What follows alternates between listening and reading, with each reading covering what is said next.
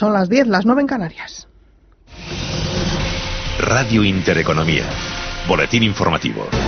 Muy buenos días. La inflación baja un 1% en enero frente al mes anterior y sube tres décimas en tasa interanual hasta el 1,1%. Se trata del nivel más alto en esa tasa interanual desde el registrado el pasado mes de abril. En datos de estadística que corrobora el dato adelantado, ese avance del 0,3% significa que el IPC encadena tres meses de incrementos consecutivos. Bien, esa elevación interanual, decíamos, del 1,1% es dos décimas superior al incremento experimentado por las pensiones, que si recuerdan fue del 0,9%. Y ante el último informe del Fondo Monetario Internacional, que indica que ha tenido un efecto altamente positivo en la economía española y que las ineficiencias del mercado de trabajo se deben, dice el fondo, a problemas estructurales o a la transformación de la propia economía en nuestros micrófonos. En Radio Intereconomía, el fundador y presidente de Analistas Financieros Internacionales, Emilio Ontiveros, considera que esa reforma laboral no debe derogarse. Sería un error ¿eh? derogar la, la reforma laboral, ¿no? lo cual no quiere decir que cualquier gobierno tenga capacidad de maniobra para actualizar, retocar, reformar aspectos en la reforma laboral o en cualquier otra norma, ¿no? Pero yo creo que no es bueno, no es bueno eh, que en una economía asentada, moderna, una economía muy atractiva para la inversión extranjera, un informe del Fondo Monetario Internacional que también concluye que aumentó la temporalidad que provocó el aumento de los trabajadores pobres. Así, en Radio Nacional, la ministra de Trabajo y Economía Social, Yolanda Díaz, señala que el Gobierno va a hacer cambios en la reforma laboral. Yo creo que lo que ha pasado con la reforma laboral del, Partido Popular lo ha dicho con mucha tranquilidad un informe del Banco de España, que la reforma laboral del Partido Popular, que ha cumplido ocho años en estos días, ha servido para una cosa fundamental, que es bajar los salarios en nuestro país. Yo creo humildemente que la brecha de desigualdad en nuestro país se ha ensanchado, eh, la participación de las rentas salariales en nuestro país eh, ha disminuido de manera brutal y, por tanto, ha de ser corregido.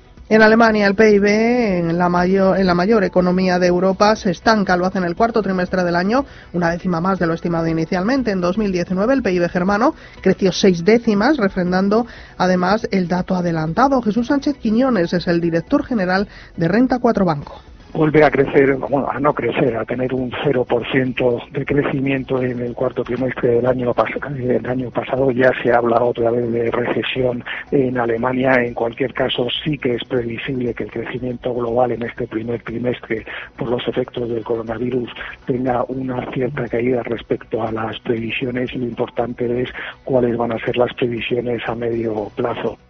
Y en los mercados financieros, niveles de apertura para todas las plazas bursátiles del viejo continente. La única que a esta hora se salva de la quema es el IBEX 35, que apenas sube, eso sí, consolidando posiciones en esta última sesión bursátil de la semana. Avanza un 0,15% nuestro selectivo hasta los 9.925 puntos. Gran mayoría hasta ahora de valores que se revalorizan dentro de nuestro IBEX, hasta 23 encabezados por IAG, que sube un 1,30% hasta los 7,65 euros. Natur y también avanza por encima del punto porcentual, o Celnex, que gana en tiempo real un 0,98% hasta los 46,58 euros por título. En el lado contrario, en el de las caídas, ENCE, que recorta un 1,54%, también ArcelorMittal, que cotiza en los 16,13 y está bajando un 0,87%, así como BBVA, que recorta algo por encima del medio punto porcentual hasta los 5,26 euros por título. Y este es el panorama en el resto de plazas europeas. Niveles de apertura ahora mismo para el MIPTEL italiano, 24.000 895 puntos. El DAX ETRA de Frankfurt también en esos niveles, bajando tan solo un 0,04%. Tenemos al Eurostox cediendo un 0,18% y la mayor caída a esta hora para el FT100 de Londres, que cede en tiempo real un 0,31%. También caídas para el K40 de París del 0,26% en un día en el que está bajando a plomo, eso sí, dentro del CAC Renault, después de esa advertencia sobre beneficios y después de que haya presentado sus primeras pérdidas en los últimos 10 años, de un 3,40% hasta los 33,63 euros, mientras los futuros americanos también en apertura. Otras noticias. Un apunte más de la actualidad del Ministerio de Salud de China ha elevado este viernes la cifra de muertos por ese brote del coronavirus a 1.380, mientras que los casos por infección han aumentado hasta superar la cifra de los 63.500. Ya saben que siguen escuchando Radio Intereconomía, pero pueden seguir informados en intereconomía.com y en nuestro Twitter, arroba R Intereconomía.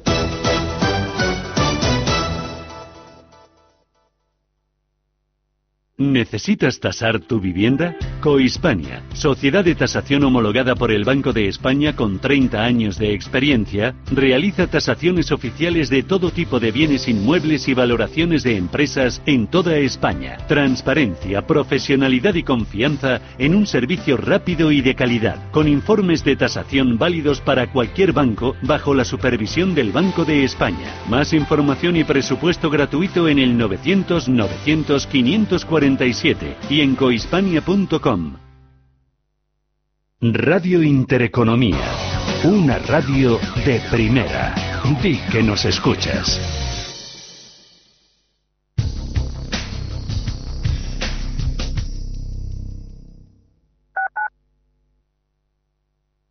Los viernes a las 10 de la noche tienes una cita con otro gato, el gato gourmet Andrés Sánchez Magro presenta una guía semanal gastronómica, enológica, de restaurantes, literaria, musical, con todos aquellos ingredientes necesarios para cocinar la buena vida. El Gato Gourmet, los viernes a las 10 de la noche aquí, en Radio Intereconomía.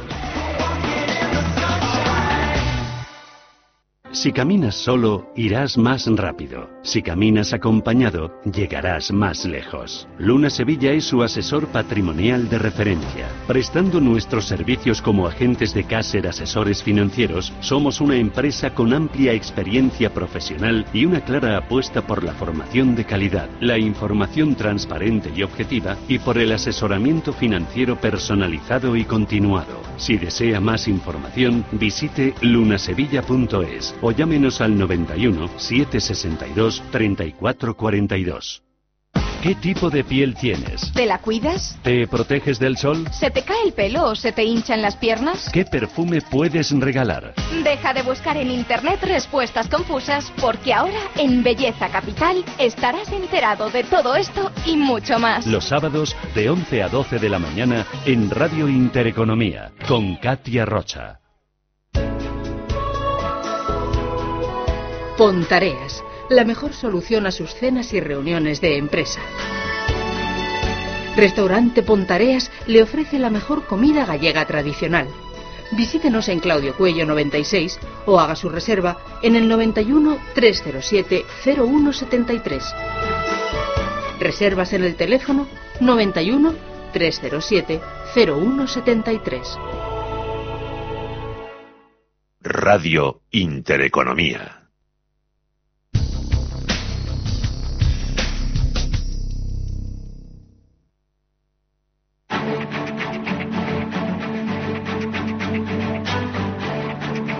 En Capital Intereconomía, el consultorio de bolsa.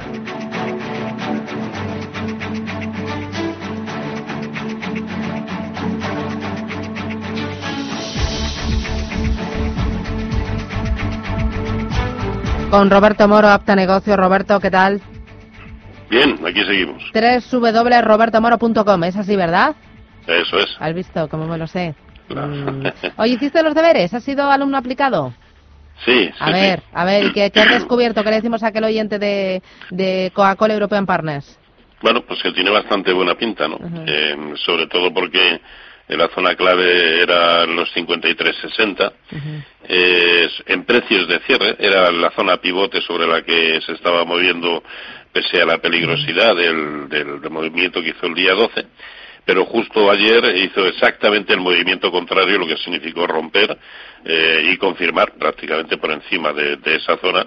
Si hoy vuelve a tener un precio de cierre como el de ayer, en la zona pues en la que está simplemente ahora mismo, 54.65, la señal de compra también será bastante evidente, ¿no? Así que eh, el aspecto de estar eh, en un proceso de rebote es evidente, pero digamos que bastante lateral, ha pasado a convertirse a poco que confirme en, pre, en precio de cierre semanal, ha pasado a convertirse en alcista y con objetivos, eh, pues como mínimo en el origen del tremendo hueco bajista, y estamos hablando de la zona de 56 aproximadamente.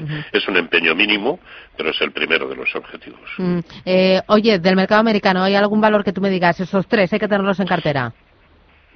Bueno, yo creo que en, el americano hay algunos más, ¿no? El problema es la volatilidad de algunos de ellos, pero es algo de lo que venimos hablando desde hace meses y meses, por no decir años, y no dejan de sorprendernos casi día tras día. Hablamos de los Microsoft, eh, Amazon, Alphabet, ASML Holding, Mondelez, Coca-Cola, Home Depot, esos.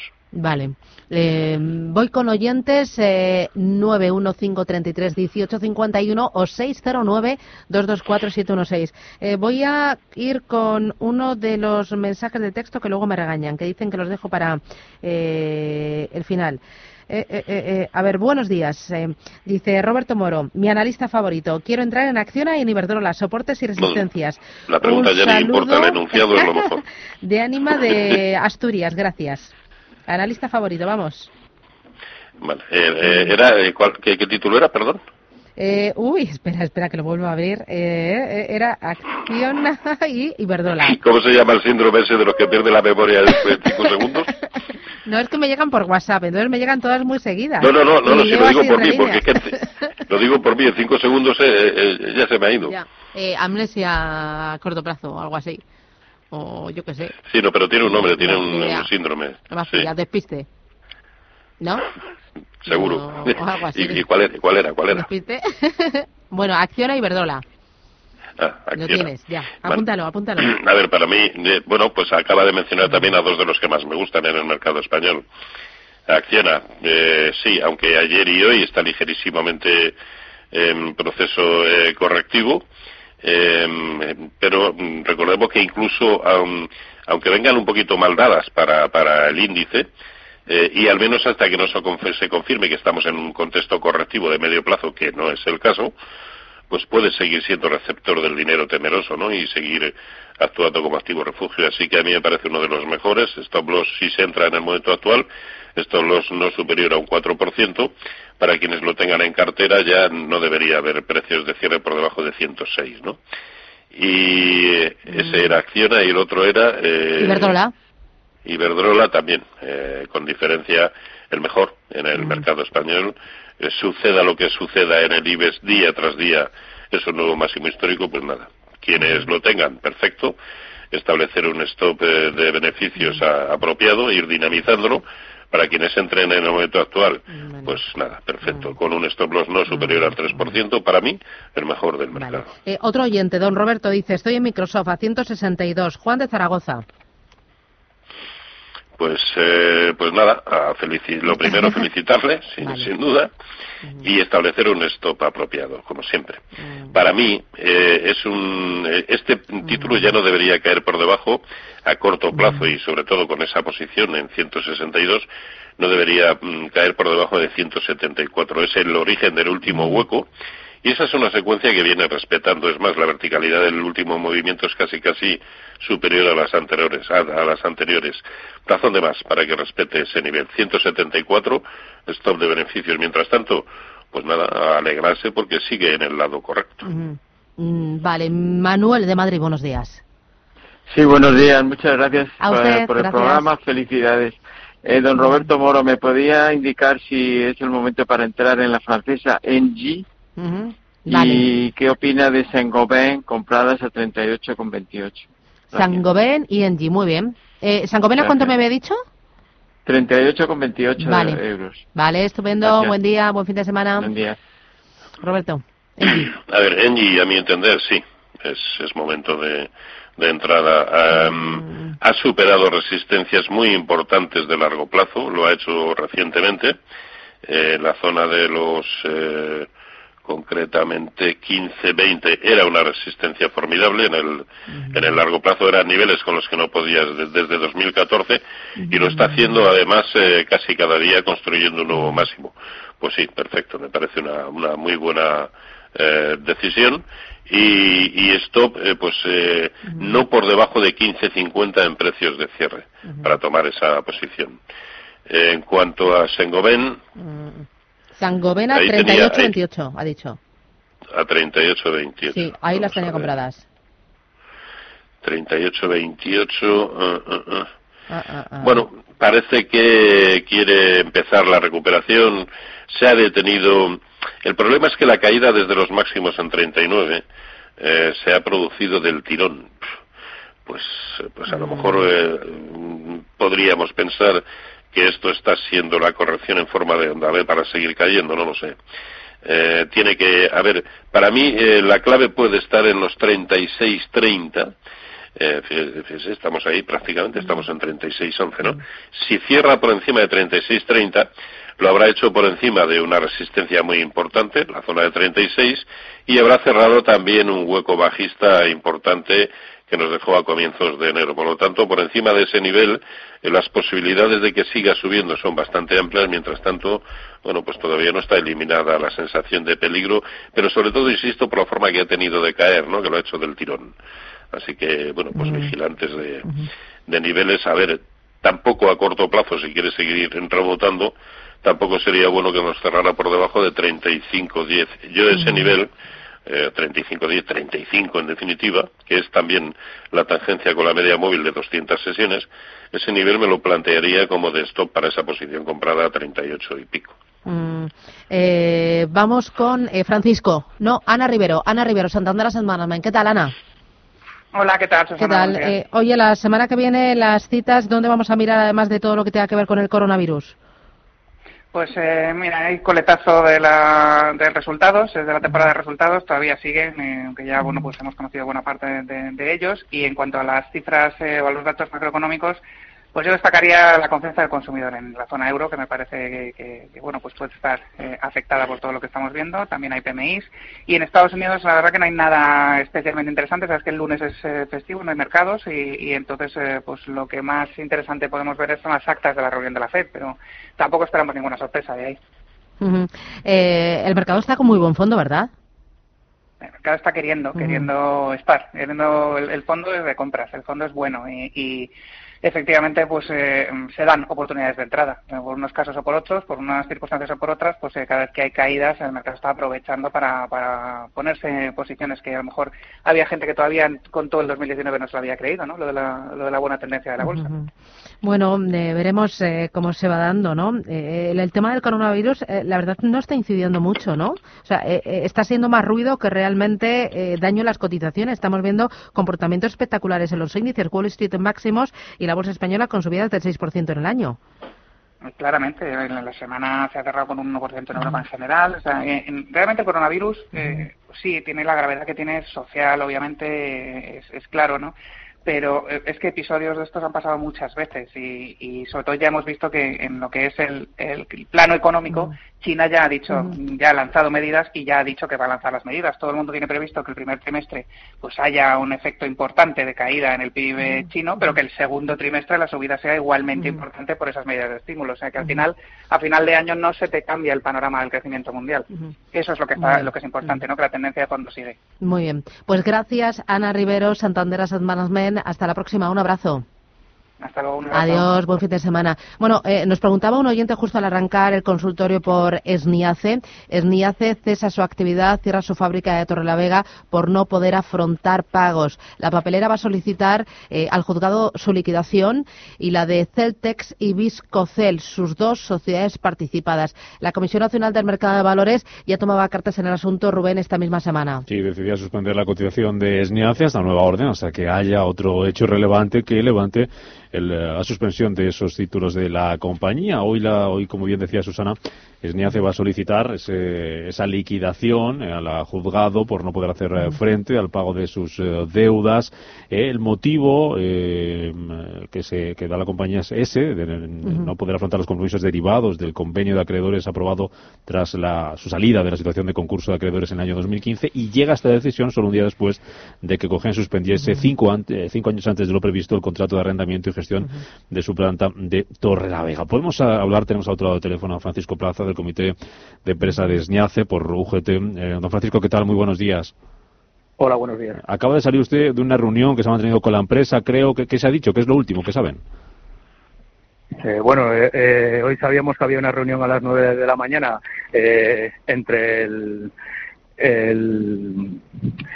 entre el consejero Martín de, de Industria y sindicatos de empresas. Y bueno, nosotros nos hemos venido aquí hasta Santander, nos ha recibido antes de esta reunión y, y bueno, eh, nosotros le hemos pedido eh, reunirnos con el presidente, con el señor Revilla, y eh, que queríamos también ver al, al máximo accionista de Ignacia, al señor Ballina. Con Lo que llevamos intentando meses, pero que no se nos ha facilitado. Mm, ¿Y por qué? ¿Qué, qué excusa les pone? ¿Qué les dicen? Nada, no, no nos ha recibido. Simplemente nosotros queríamos hablar con él para que nos, eh, ya hace, hace unas semanas o meses, para que nos diera eh, cuál era su, su imagen sobre el futuro de la empresa. ¿eh? Y, y bueno, no hemos conseguido hablar con él. Y bueno, esto que ha pasado con el tema de las primas a las cogeneraciones ha sido ya la gota que ha colmado el vaso y, y ha producido repentinamente lo que, lo que conocemos. ¿Qué, qué les parece a ustedes que, que la empresa eh, pida la, la liquidación?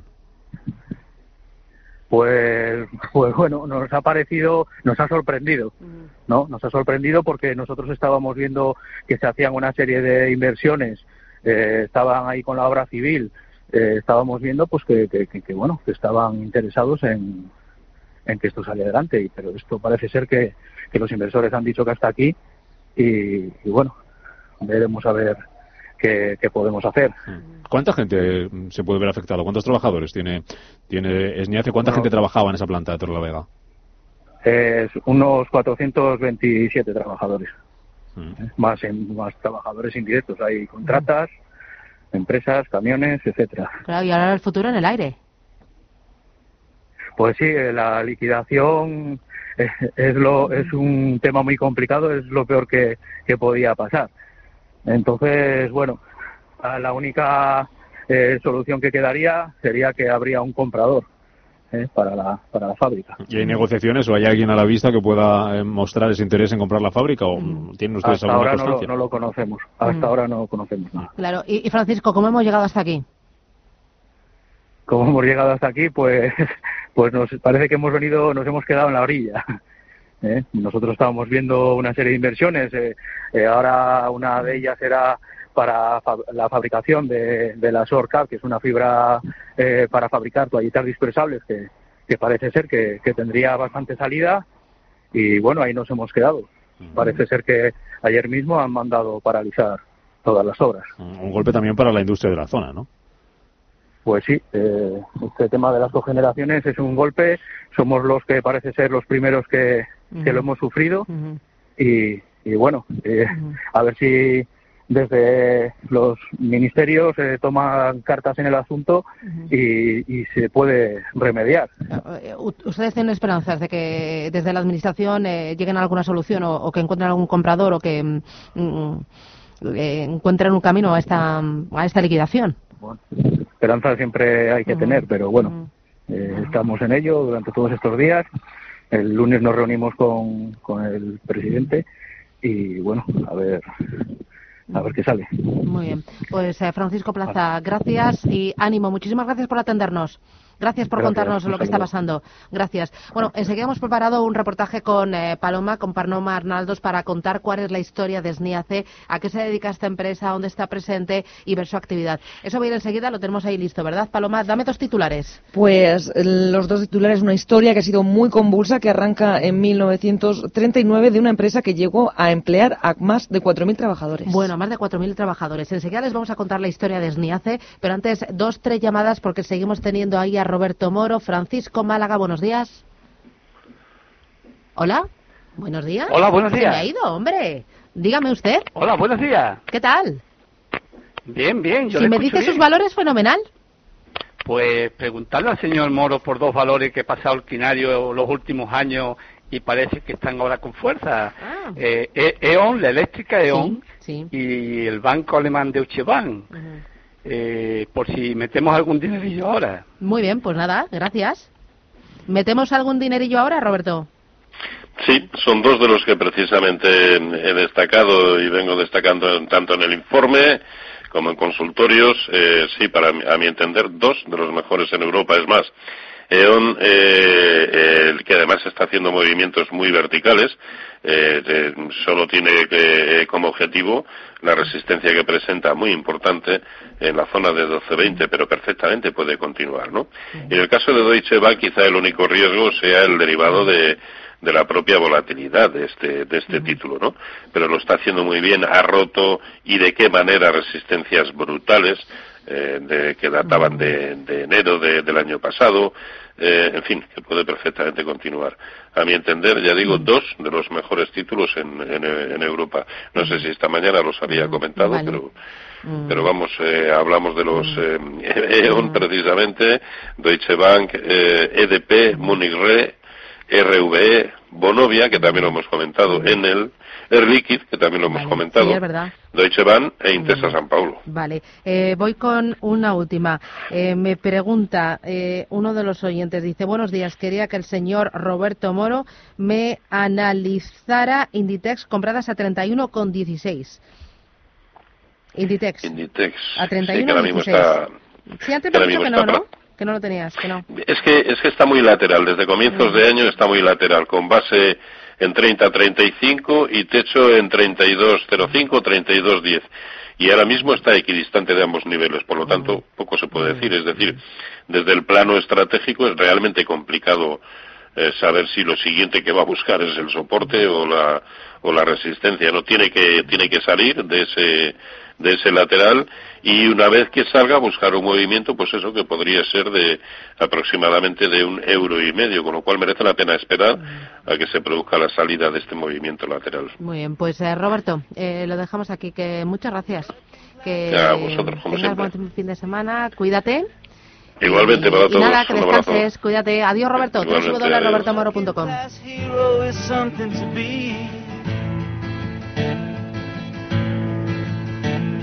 Bueno, hablábamos hace un par de minutos con el portavoz del comité de empresa de SNIACE y yo creo que es muy importante ponernos en situación y que ustedes sepan qué es SNIACE, a qué se dedica, eh, qué volumen ha llegado a tener y cómo hemos llegado hasta aquí.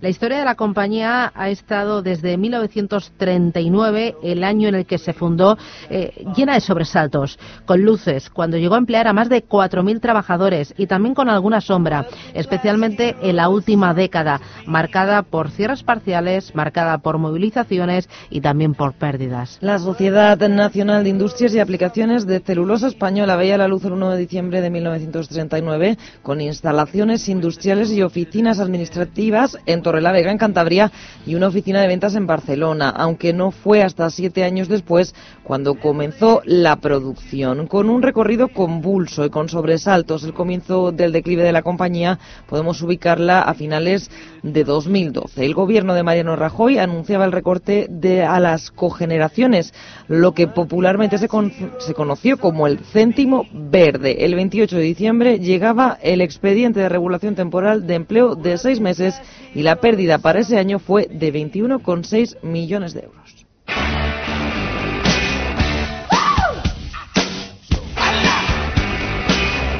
En enero concluye las negociaciones y se aplica el ERTE que afecta a la mitad de la plantilla con el cierre de la planta de Viscocel. Y el bombazo llegaba en agosto en forma de ERE, de extinción total para toda la plantilla. En asamblea de mano alzada, los trabajadores no aceptaban las condiciones del expediente de regulación de empleo que afectaba a 270 trabajadores y la empresa despedía a todos.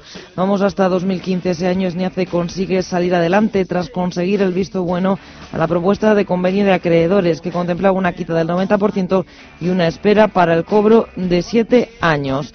En marzo de 2016 la compañía vuelve a cotizar en bolsa, pero la CNMV autorizaba el regreso con severas advertencias a los accionistas. Un mes después, la Comisión Nacional del Mercado de Valores permitía la primera ampliación de capital. La cúpula anunciaba que no revertiría los despidos de 2013 como se contemplaba en el plan de viabilidad.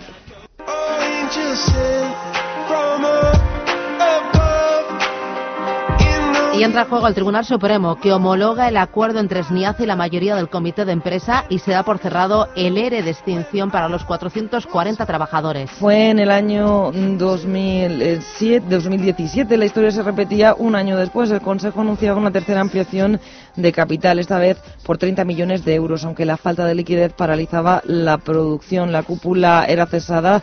Mezquita, el presidente, era cesado en enero del pasado año y le sustituía al frente de la compañía Gema Real. El comienzo, como marca la tradición, fue con pérdidas de 2,9 millones y una nueva ampliación de capital. En este caso fue la cuarta, que por primera vez no se cubría por completo. Un ejercicio terminó el pasado diciembre con el anuncio de un nuevo mazazo para los trabajadores, un ERTE para 2020 que afectaría a casi 230 empleados. En enero y el mes de febrero tampoco han sido buenos para los empleados de SNIACE. La gestora de la planta de cogeneración rompía el contrato por el cese de las ayudas gubernamentales y SNIACE no podía hacer frente a los pagos, anunciando ayer jueves el cierre definitivo de su planta de Torrelavega. Son las diez y media, esto es Radio Intereconomía y tenemos programa hasta las doce. Es viernes, viernes 14 de febrero. ¿Y qué tenemos a partir de las once? Nuestro foro empleo, Rubén Gil coge los mandos y en ese foro empleo vamos a analizar tendencias, salarios, absentismo laboral y bueno, y mucho más flexibilidad laboral también, ¿eh? jornada reducida. Eh, ¿Con quién? Con Carlos Martínez, con Hermógenes del Real y con José Canseco. También hablaremos con Andrés Dulanto y, ojo, porque tendremos una pequeña entrevista a Rocío Millán. Ella es directora de Spring Profesional en Levante y Andalucía. ¿Sabe usted cuáles son las profesiones sin paro? ¿Cuáles son las profesiones mejor pagadas? ¿Tendrán algo que ver con las matemáticas? Mm, ya veremos, se lo contamos aquí en Radio Intereconomía.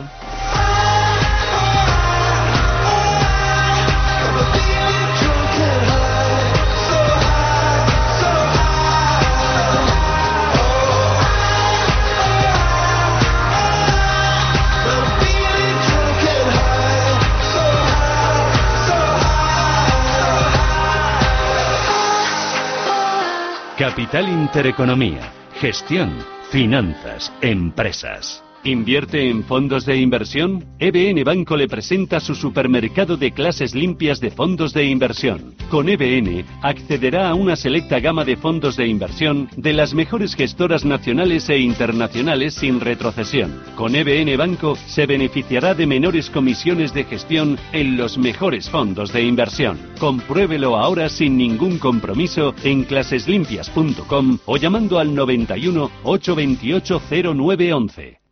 Muchas empresas pueden ofrecerte un café o un refresco en tu oficina, pero solo Selecta cuenta con un equipo de más de 1.300 personas que trabajan para ofrecerte el mejor servicio. Selecta, líder en servicios de vending, innovando para ti. Entra en selecta.es y sorpréndete.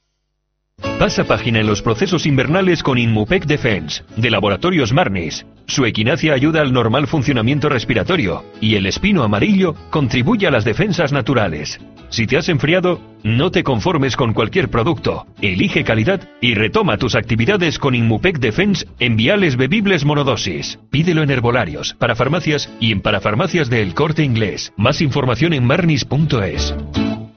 Siempre que he tenido un problema, mi divorcio, la herencia de mis padres, la cláusula suelo de mi hipoteca, he confiado en Durán y Durán Abogados. En Durán y Durán queremos ayudarte. Nos importa tu caso. Encuéntranos en www.duranyduranabogados.com o en el 900 833 020. 900 833 020. Durán y Durán. Abogados de confianza. Talento. Equipo. Gestión. Liderazgo. Foro Directivos en Capital Intereconomía. Un espacio en colaboración con la Asociación Española de Directivos.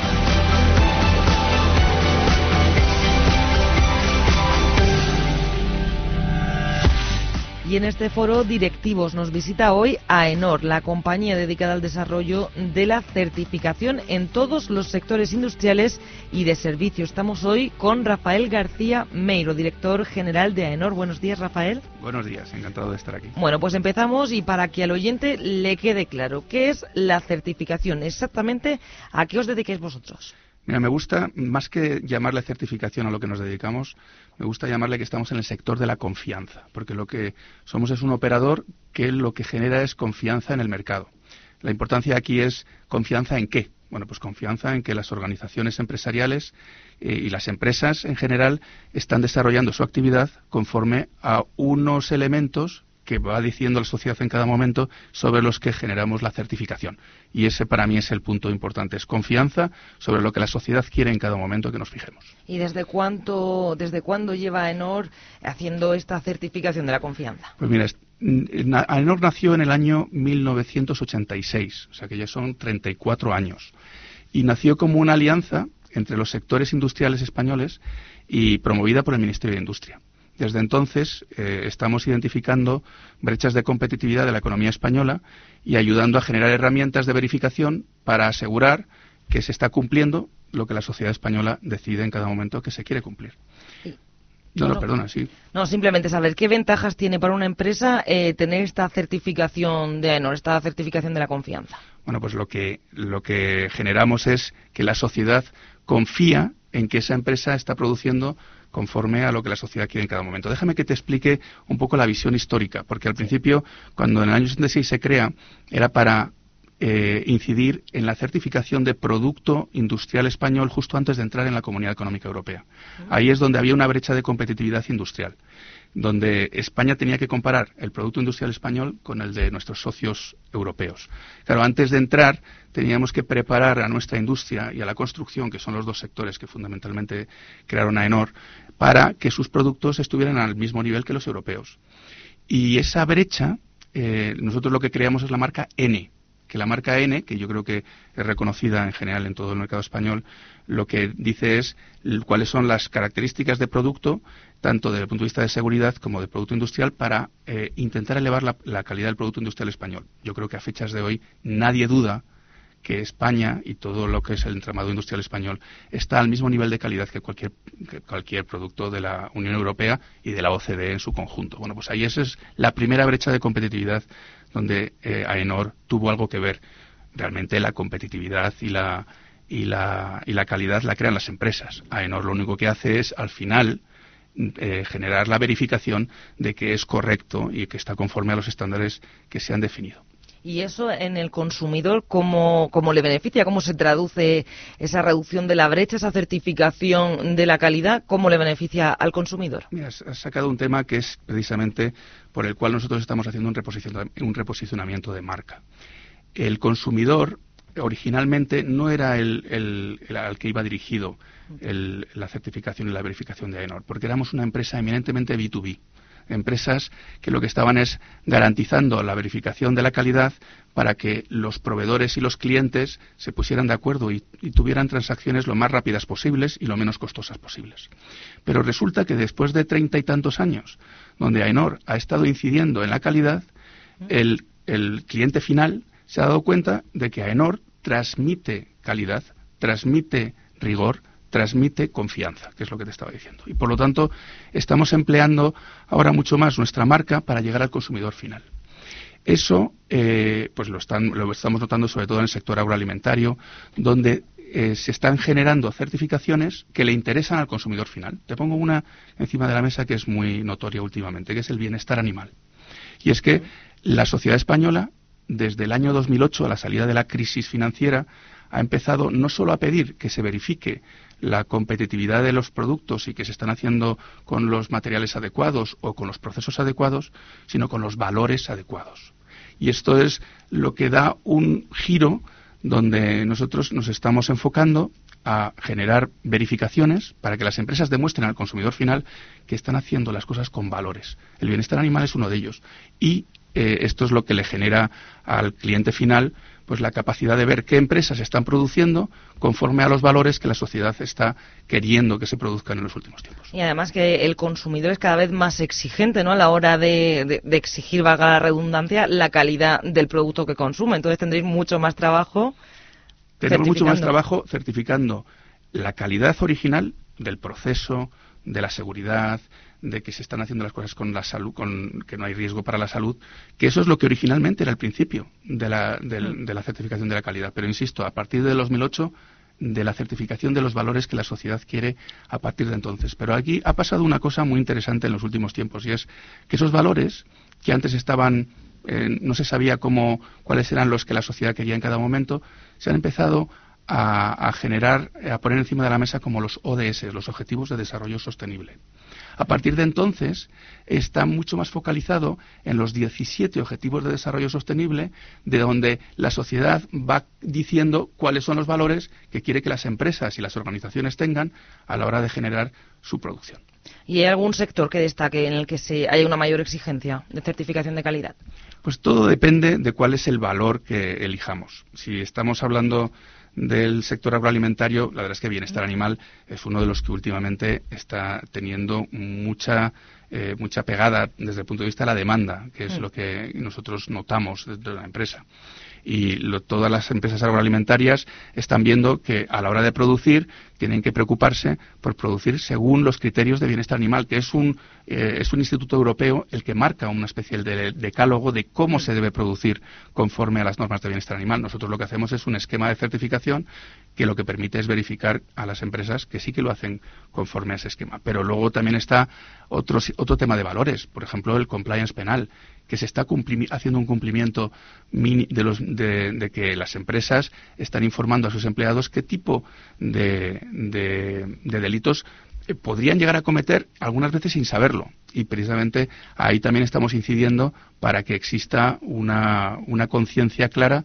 de que las empresas están cumpliendo todas las normas desde el punto de vista del Código Penal. O también el compliance tributario, que es la transparencia y también el, hecho de que las empresas están ayudando a crear el Estado y, a crear las instituciones y a poder pagar pues todo lo que hemos logrado en esta sociedad española. Y en el escenario español hemos hablado a nivel europeo que marca las, se marcan las normas desde el ámbito comunitario, pero ¿cuál es el escenario de la certificación en nuestro país? Mira, la verdad es que tenemos una, la suerte de que eh, a lo largo del tiempo nos hemos convertido en líderes mundiales desde el punto de vista de la calidad y podemos decir que estando España en la posición número 14 por Producto Interior Bruto, en ciertos certificados tenemos una posición privilegiada. Lo que todo el mundo conoce que es el certificado de calidad por excelencia, la ISO 9001, ¿Mm? estamos en la posición quinta. Pero en temas de gestión medioambiental, que es la ISO 14001, estamos en la posición cuarta. Y luego, eh, perdón, tercera en la, en la 14001. En la que estamos en la cuarta es en la gestión de la energía o en la salud y seguridad en el trabajo y también en una de las últimas que, me interesa nombrar, que es la gestión de, los servicios de, tecnologías de la información, que es la ISO 27001. Ahí estamos en la séptima posición. Insisto, teniendo en cuenta que por, posición de Producto Interior Bruto nosotros tendríamos que estar en la 14. Entonces, hemos sobreponderado, en nuestras empresas han eh, generado unas certificaciones que es demostración de que se están haciendo las cosas conforme a lo que la ISO, que es como la, ONU de los estándares mundiales, está diciendo, pues más allá de lo que nos tocaría por nuestra posición eh, por el ranking de Producto Interior Bruto. Exacto. Bueno, AENOR acaba de lanzar también una nueva estrategia de marca que pone el foco en la creación de confianza. ¿Qué papel juegan AENOR y también la confianza en la economía española?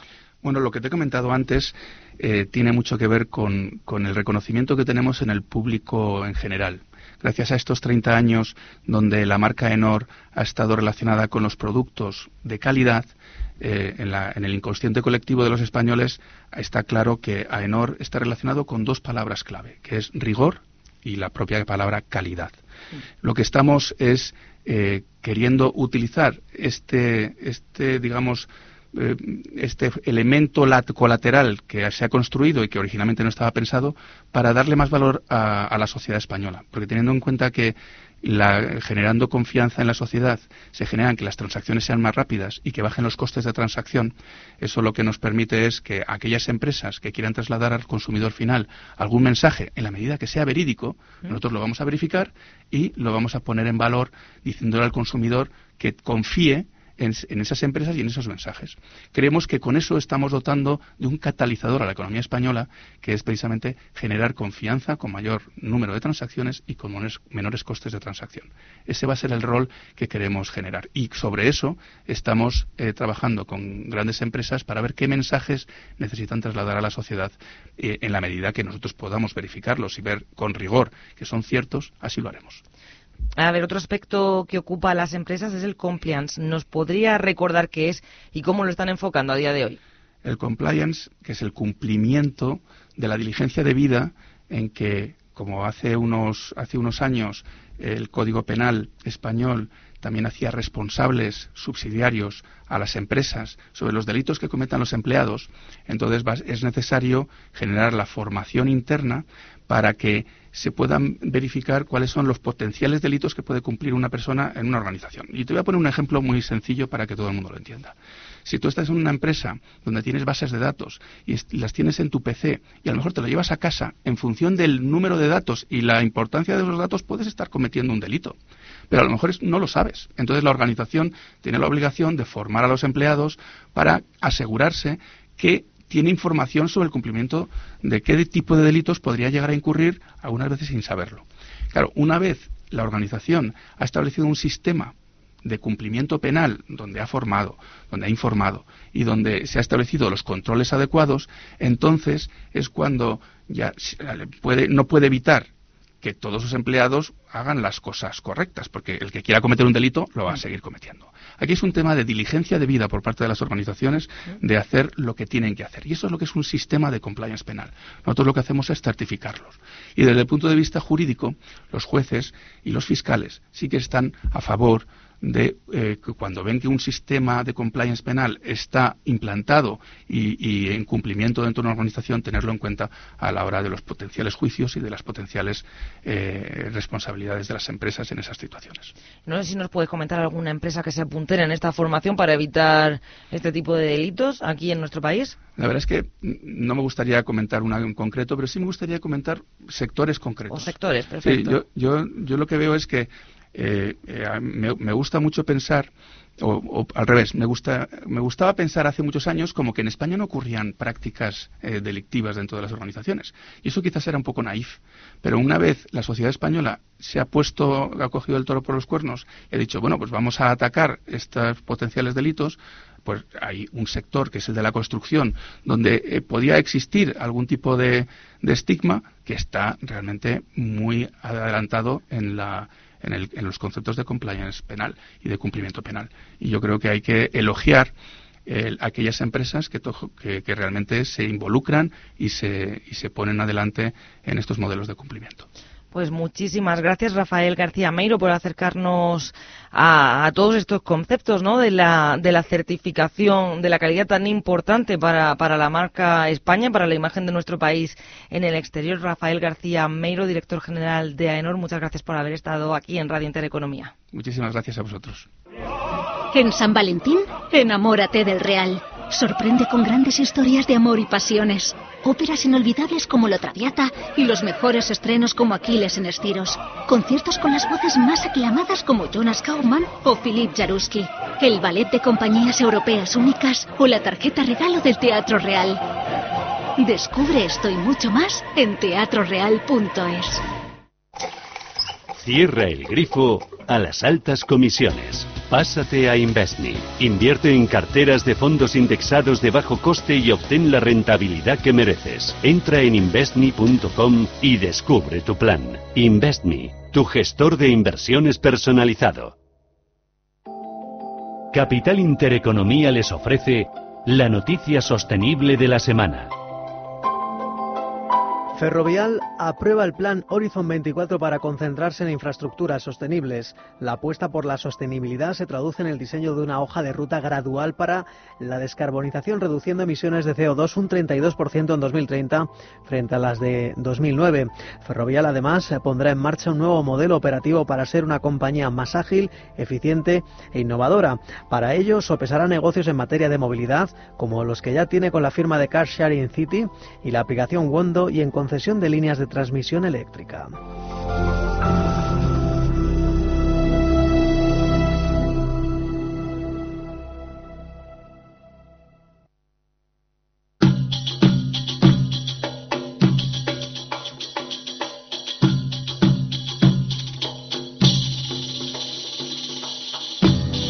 Tal día como hoy, en 1502, los reyes católicos ordenaron la expulsión de los musulmanes del reino nazarí de Granada.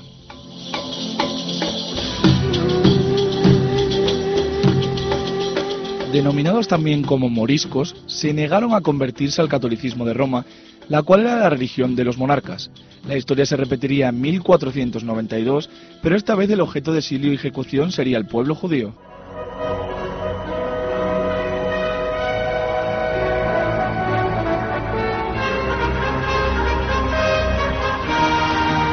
También, tal día como hoy en 1766, nace en Dorking, Reino Unido, Thomas Malthus, economista inglés y padre de la demografía.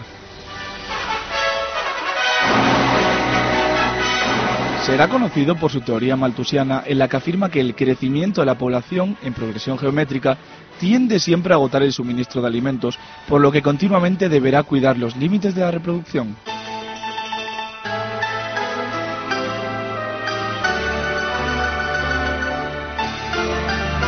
Y mucho tiempo después, el 14 de febrero de 1929, el gángster estadounidense Al Capone llevó a cabo la matanza de San Valentín contra una banda rival.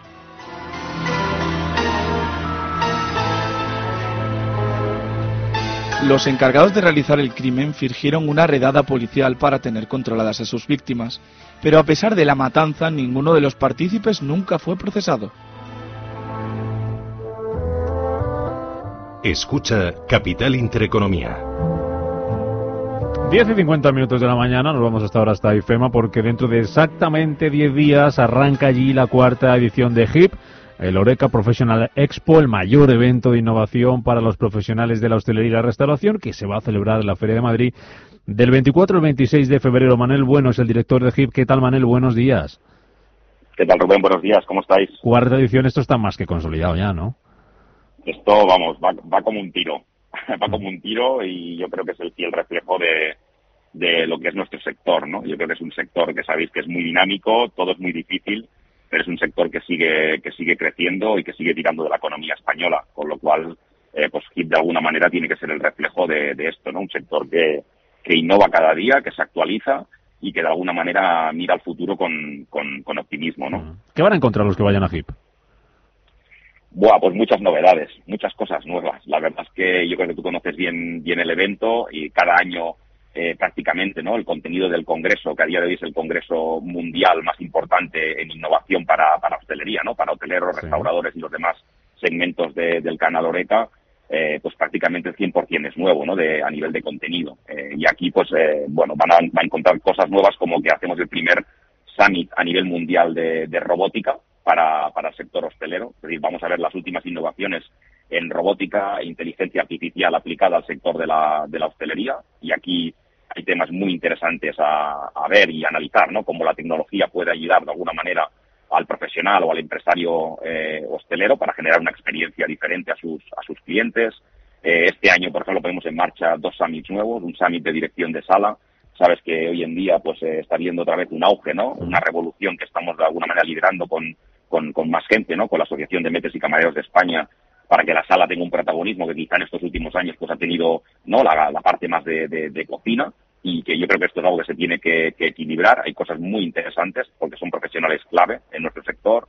Un summit de dirección de, food and beverage. Al final los hoteles se están reconvirtiendo y la parte no de alimentos y bebidas está cogiendo un peso. Sabes que las recepciones de los hoteles de alguna manera tienden a desaparecer y esos espacios que son claves pues eh, se están reconvirtiendo pues en espacios de, de ocio, ¿no? En restaurantes, eh, gastrobares y demás. Con lo cual, pues el, el F&B es la persona clave para desarrollar eh, todo esto. Y bueno, hay muchas cosas, ¿no? O sea, piensa que en, en HIP, en nuestro congreso, hay más de 10 auditorios que funcionan en paralelo, más de 23 summits para diferentes segmentos y, y perfil eh, profesional, más de 500 ponentes ya de todo el mundo. La verdad es que este año hemos tenido un boom, ¿no? Muy importante de gente que quiere venir a hablar porque yo siempre digo que España es el laboratorio mundial de, de nuevos conceptos, ¿no? Y de negocios eh, hosteleros. Y esto es algo que tenemos que poner en valor. Eh, no solo somos conocidos por nuestra gastronomía y por nuestros chefs, sino que somos conocidos porque los empresarios hosteleros españoles eh, son líderes en muchas cosas y son innovadores. Y esto, pues bueno, somos uno- un país eh, clave y tenemos que, que también mostrarlo a, ¿no? a- al mundo. Y HIP, pues bueno, yo creo que es un buen sitio para, para poder hacer esto. En paralelo a, este, a HIP, a esta cuarta edición de HIP, como se ha venido haciendo estos años, se celebra también el Hospitality 4.0 Congress. ¿Qué es exactamente? ¿Qué se van a encontrar los que vayan allí?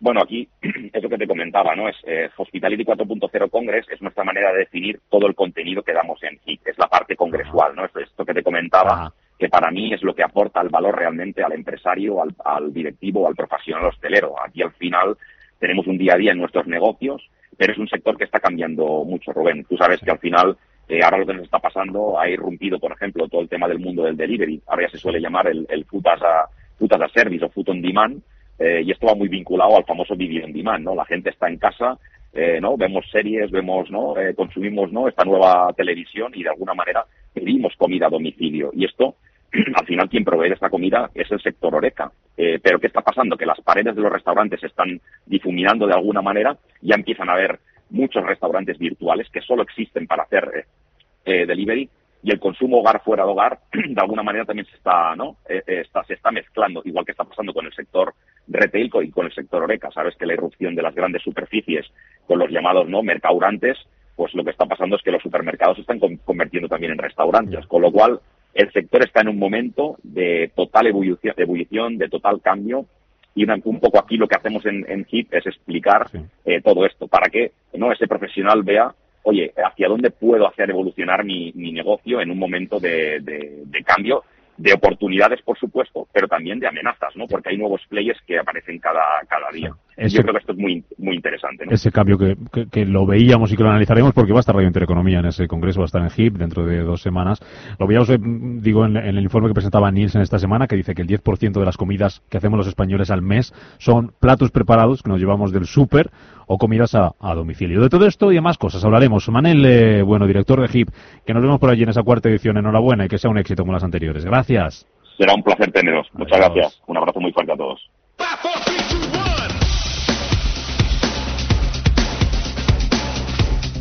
A partir de ahora tienes una misión límite 48 horas. Hacerte con los mejores precios en el corte inglés en una gran selección de marcas de deporte y de juguetes. Hazte con precios de máximo impacto y descuentos del 60% en una selección de textil deportivo de las marcas como Quicksilver, Roxy, DC Show, Billabong, Element y The Coach Sportive. O descuentos del 60% en una selección de calzado de la marca Tijuana. Y para los más rápidos, un 15% de descuento en toda la marca Fujifilm y Polaroid original. Una misión solo para los más intrépidos. Este mensaje se autodestruirá el domingo 16 de febrero. Recuerda, de jueves a domingo tienes una misión. Misión límite 48 horas en el corte inglés. Más bolsa, más empresa, más capital intereconomía.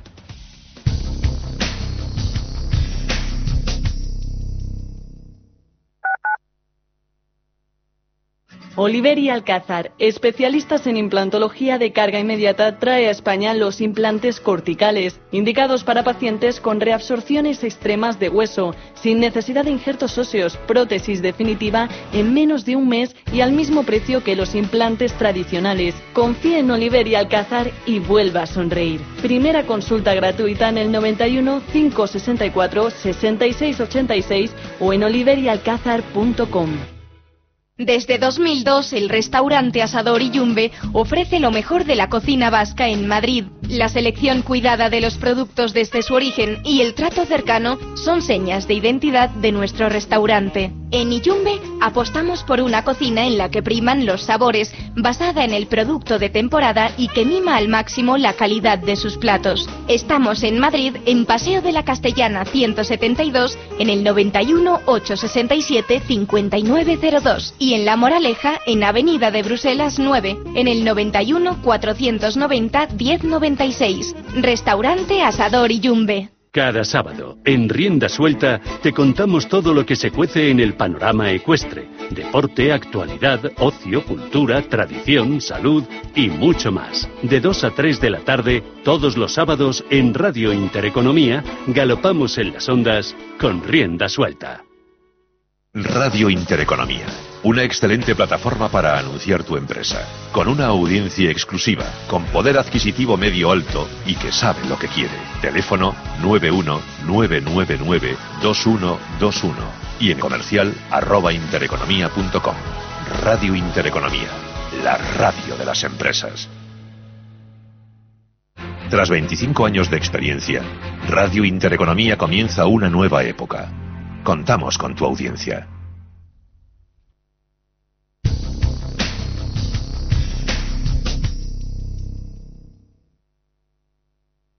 Intereconomía Clásica.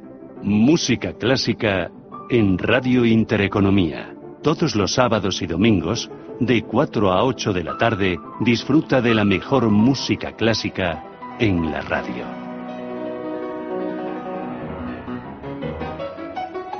Intereconomía clásica. La música.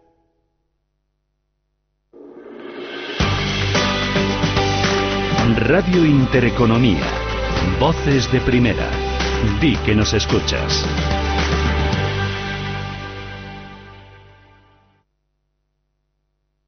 Radio Intereconomía.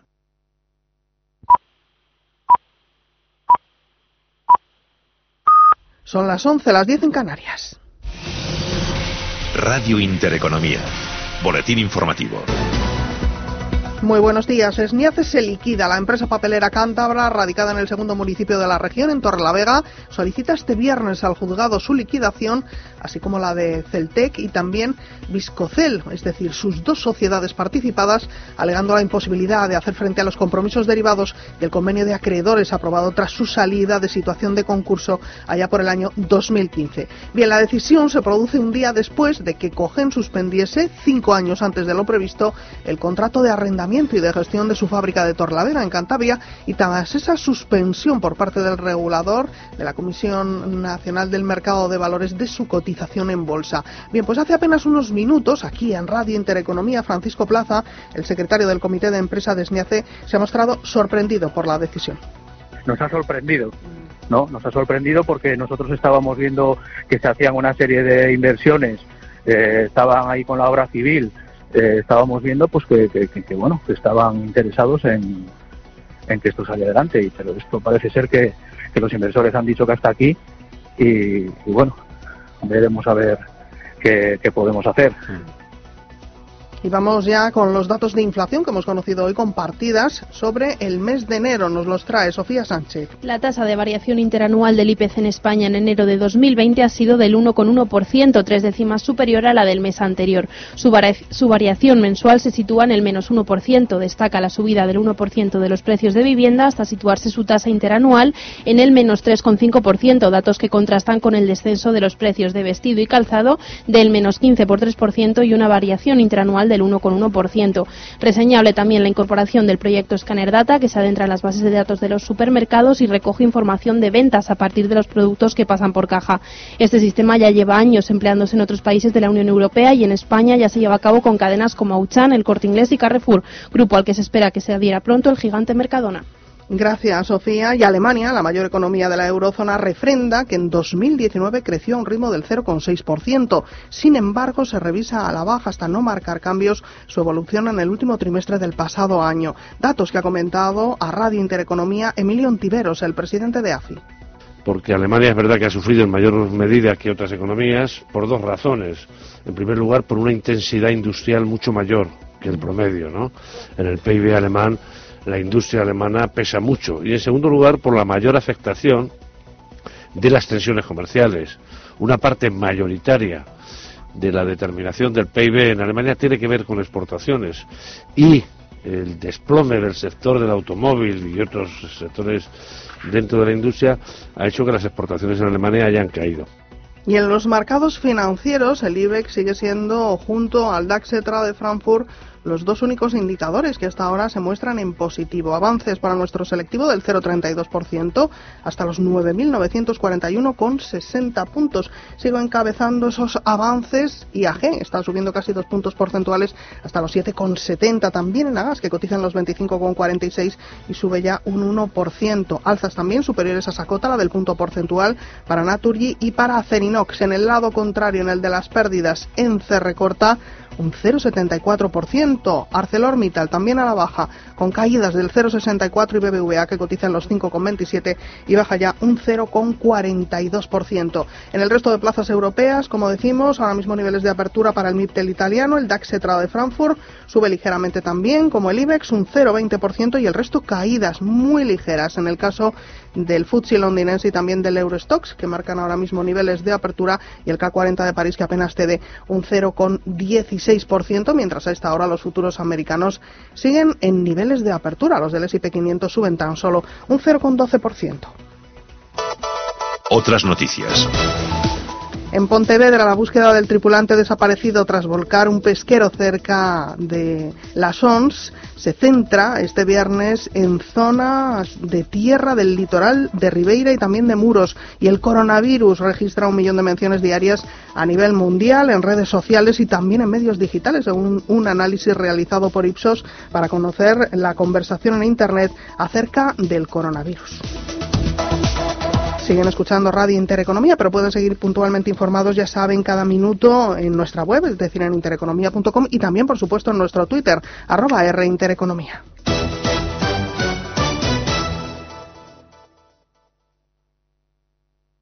¿Sabe cuánto paga por sus fondos de inversión? EBN Banco se lo dice y le ofrece menores costes y por tanto mayor rentabilidad gracias al supermercado de clases limpias de fondos de inversión sin retrocesiones. Compruébelo ahora sin ningún compromiso en claseslimpias.com o llamando al 91 828 0911. EBN Banco. Ahorre en comisiones con fondos de inversión sin retrocesiones. Tu negocio es único. Tu vehículo de empresa también debería serlo. Ven a los cuatro días Peugeot Profesional del 12 al 15 de febrero, encuentra un vehículo a tu medida y consigue condiciones exclusivas para vehículos en stock y una financiación excepcional. Reserva tu cita en peugeot.es. ¿Tienes un bar, restaurante u hotel? No te pierdas HIP, el mayor evento de innovación para los profesionales de la hostelería en IFEMA. Más de 500 marcas te esperan para descubrirte las últimas tendencias y soluciones junto a Hospitality 4.0 Congress, donde 450 expertos te mostrarán las fórmulas para llevar tu negocio a una nueva dimensión. Del 24 al 26 de febrero en IFEMA, Feria de Madrid. Entra en expohip.com y consigue tu entrada.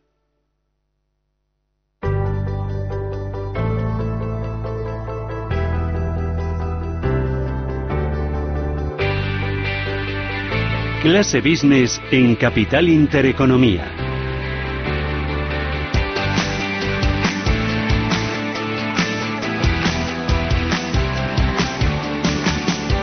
Vamos a hablar de turismo, ya saben que luego tenemos nuestro foro empleo, vamos a hablar de la reforma laboral, del salario mínimo de los empleos más demandados este año, de esa famosa pausa del cigarrillo, del café. Y nos vamos a ir de nuevo hasta Cantabria para hablar de Sniaza y de cómo está afectando la situación de la compañía, esa liquidación que pide al juzgado a la industria y al empleo también en la zona. Pero como siempre, ya saben, esta última hora la, hablamos, la empezamos, la arrancamos hablando de turismo, con noticia también de esta mañana, porque Lufthansa ha decidido extender esa suspensión de vuelos a China más de lo previsto hasta el 28 de marzo por el asunto del coronavirus. No es la única aerolínea que tiene suspendidos sus vuelos hasta aquella región. Tenemos también un crucero retenido en Japón con más de 3.000 personas a bordo. Hablaba esta semana aquí en Madrid el consejero delegado de Pullman Tour.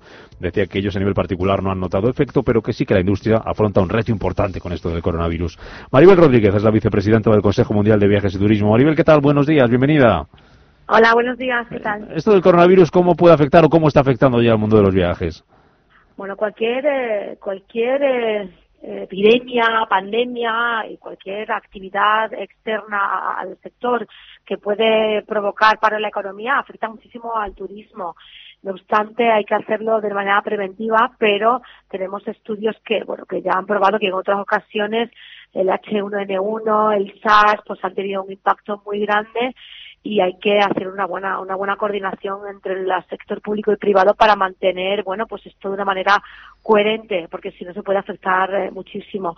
Para que te hagas una idea por ejemplo el SARS en el 2000 3 afectó con un 25% del PIB turístico, ¿no? En, China y el coste del, H1N1 en, el, en, en, México, por ejemplo, hizo que el sector perdiera 5 billones de dólares, con lo cual hay que tener muchísima atención, hay que hacer un gran seguimiento y, y bueno, y prestar muchísimo ojo a qué está pasando porque efectivamente afecta. De la misma manera que afecta Oxford Economics, que es por, eh, una de las organizaciones con las que trabajamos nosotros, está, bueno, está ya analizando este impacto y dice que si bien va a afectar a corto plazo, la recuperación va a ser muy rápida con lo cual esa es la buena noticia debido a lo resiliente que no solamente que es el turismo, sino también el comportamiento que ha tenido este tipo de situaciones en otros casos. Mm, lo que se pregunta a todo el mundo es si sirve de algo, por ejemplo, esto de restringir los viajes en avión para evitar que se propague el virus. Bueno, son decisiones que toman las compañías que tienen que ver ya no solamente con, las recomendaciones que da la Organización Mundial de la Salud, sino pues a lo mejor más temas de seguros, eh, recomendaciones de empresas y bueno, cada una está tomando la, la, la, medida que ellos consideran oportuna. Y bueno, el que sea transparente y que lo comunique que es muy importante porque se ven que están tomando medidas eh, ayer, por ejemplo, bueno, como se han tomado nuevas, eh, creo que ahora la cuarentena ha sido ampliada, entonces por eso tiene que ver, obviamente, cómo afecta que los vuelos si iban a volver a empezar a operar a finales de marzo, hayan ampliado este, esta extra semana como consecuencia de que en China han ampliado su cuarentena, ¿no? Es, es lógico porque obviamente cualquier empresa que toma una decisión está basada en si voy a, voy a transportar a mis, a mis trabajadores, el seguro cubre, no cubre. Hay una parte económica detrás muy, muy relevante que no podemos olvidar y tiene que estar alineada con esto, ¿no? Mm, es importante lo de los seguros, y por ahí quería terminar, Maribel, porque puede haber mucha gente que eh, esté pensando viajar, o estuviera pensando viajar a China o incluso tenga un viaje eh, contratado a China, porque esto no se hace de un día para otro normalmente, se hace con un tiempo de, antelación y por lo que tengo entendido, y eh, corrígeme si me equivoco, el, tema de cancelaciones va de la siguiente manera. Si es la aerolínea la que te cancela, te devuelve el, precio del importe, pero si eres tú el que mm, tiene un viaje, por ejemplo, mes de mayo y todavía esa aerolínea no ha decidido cancelar el viaje, eres tú la que voluntariamente dice, oye, mira, China no voy, que está la cosa fea. El dinero lo pierdes, ¿no? La reserva la pierdes. En este caso, nosotros las recomendaciones que tenemos, pues, primero, es muy importante eh, la tranquilidad, eh, seguir las recomendaciones de la Organización Mundial de la Salud. ¿Vale? Y seguir sus instrucciones. Nosotros no podemos libremente, eh, porque no sabemos, ¿de acuerdo? Eso es muy importante y también mantenerle un poco la calma en este sentido. Todo lo que se está haciendo es para controlar, con lo cual será mismo la fecha es finales de marzo, es finales de marzo. Nuestra recomendación es que no se cancele, la recomendación es que se como mucho se pueda posponer, pero obviamente hay que seguir las recomendaciones y trabajar conjuntamente con las autoridades. Y lo más importante de todo en este momento es de estigmatizar, porque estamos observando pues que con ciertos colectivos pues está tomando una actitud totalmente diferente. Obviamente hay que tener perspectiva geográfica. No todo el mundo sabe dónde está ubicada la región en China de mayor impacto, pero os podemos asegurar que, que, que está, que está bien perimetrada, está controlada, de todas las eh, de todos los casos eh, la mayor parte están teniendo lugar en ese sitio. Está entonces bueno pues, que no, que, no cualquier persona que de, origen asiático que esté por España que esté por cualquier otra parte por el hecho de ser asiático tiene que ser considerada como una persona en riesgo. Por favor hay que tener un poco de, de, de en este sentido de respeto y de tener conocimientos geográficos también de dónde está pasando cómo se está controlando y que bueno que también que comparado con otras enfermedades el, caso de el caso, las muertes con respecto a esta enfermedad es el 2.1%, cuando tanto en el SARS como en, el H1N1, en el MERS, por ejemplo, fue un 34,4% y en el SARS un 10%, con lo cual hay que relativizar, hay que poner en perspectiva y hay que ver que lo que está pasando ahora, bueno, son medidas extraordinarias que toma China para asegurarse que se controle eh, la propagación de la, de la enfermedad pero que ni un asiático tiene la culpa, ni un viajero mm. chino que esté aquí, y bueno, hay que tener que poner todo en perspectiva y nuestras expectativas es que la, la, recuperación cuando se empiecen a bajar los picos, es importante saber cuándo va a empezar a, decrecer el número de casos, será cuando empezaremos a, a tener una mayor visibilidad. Pues lo contaremos y lo analizaremos el viernes que viene más, un ratito hablando de turismo. Maribel Rodríguez, vicepresidenta del Consejo Mundial de Viajes y Turismo. Gracias, buen fin de semana. Hasta luego, adiós, chao. Pues lamentamos obviamente esa cancelación porque tiene un fuerte impacto económico, porque mucha gente había trabajado con, ilusión por esta edición, pero desde luego no nos vamos a quedar con los lamentos. Hoy, comparecemos aquí juntos, sobre todo para decir que la historia entre el Mobile, Barcelona y el conjunto de las administraciones es una historia de éxito, que año tras año hemos trabajado para que la edición del Mobile fuera mejor que la anterior, que hemos crecido juntos y que vamos a seguir creciendo juntos, que esa es nuestra apuesta y la que comunicamos hoy aquí. La alcaldesa de Barcelona, Ada que se reúne hoy con algunos de los sectores afectados por la cancelación del mobile por culpa del coronavirus. Domenech Biosca, presidente de la Asociación de Directivos y Expertos en Empresas Turísticas. Muy buenos días. Buenos días. Vaya palo para la restauración, para los hoteles, para los taxis. Yo que estuve viendo la rueda de prensa, lo que más salía es qué bien nos coordinamos, lo hemos reflexionado mucho, lo lamentamos, historia de éxito, volveremos a tener éxito, pero déjame que te diga una cosa, fíjate, el miedo es irracional. Y el, miedo, además, eh, es como, como una gasolina que, que va, que inflama la situación. La gente huye cuando hay miedo. ¿Y qué quiero decir con esto? Que las pérdidas serán en escalada. Al se puede reunirse, pero son pérdidas en escalada. Porque el miedo también es en escalada. Se provoca una reflexión. Si tú no vas, yo no voy. China está cerrada. Hay colas para entrar materiales. Además, alargan el tiempo de cuarentena.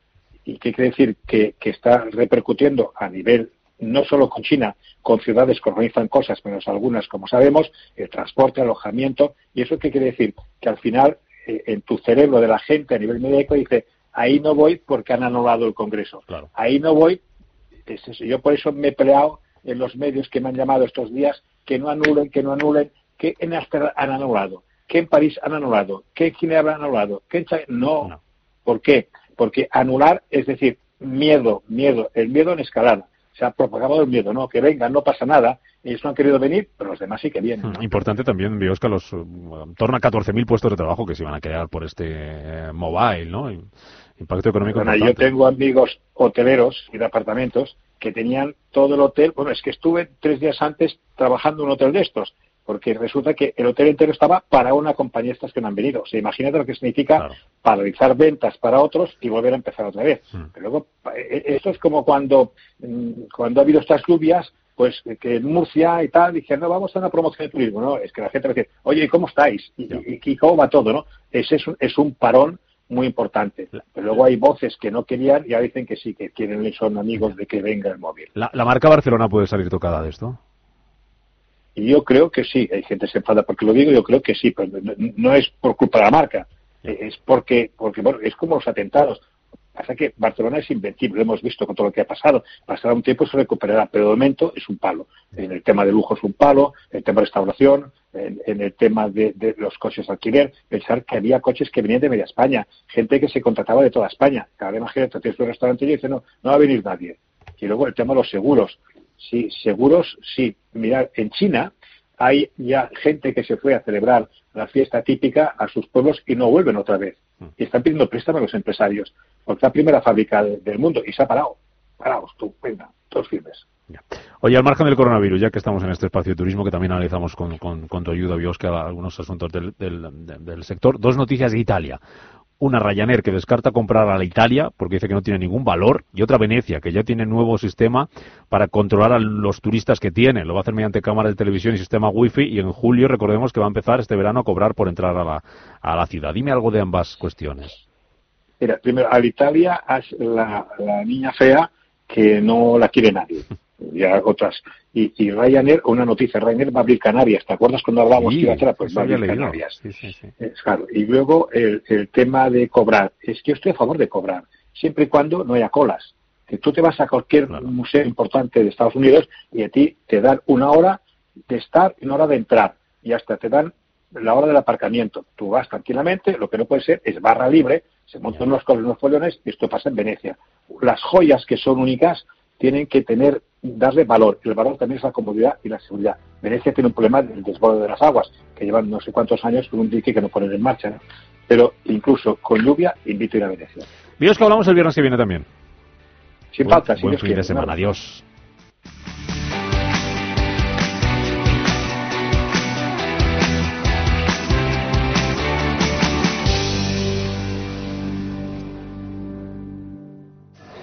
Mire, quiero invertir mis ahorros, pero ¿cómo? Fondos europeos, bolsas asiáticas. Perdone, ¿el suyo era capuchino o destafeinado? Lo importante no es ser un experto en inversión, es saber dónde preguntar. En ING con Inversión Naranja Plus simplificamos la fórmula para que puedas invertir como los expertos a través de nuestros fondos cartera naranja. Inversión Naranja Plus, invertir a lo grande es para todos. Más información en ing.es en fondos de inversión negocio es único. Tu vehículo de empresa también debería serlo. Ven a los cuatro días Peugeot Profesional del 12 al 15 de febrero, encuentra un vehículo a tu medida y consigue condiciones exclusivas para vehículos en stock y una financiación excepcional. Reserva tu cita en peugeot.es.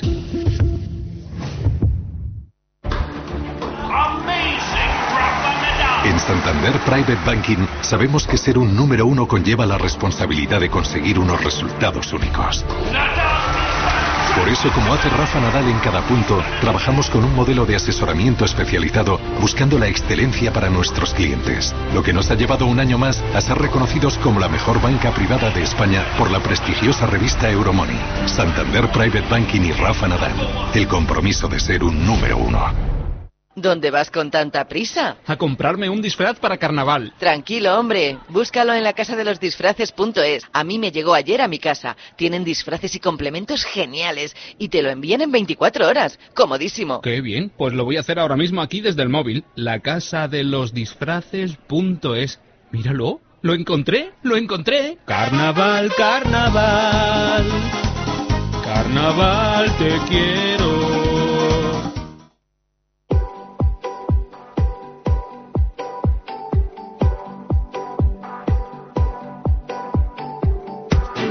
En Capital Intereconomía, Foro de Empleo.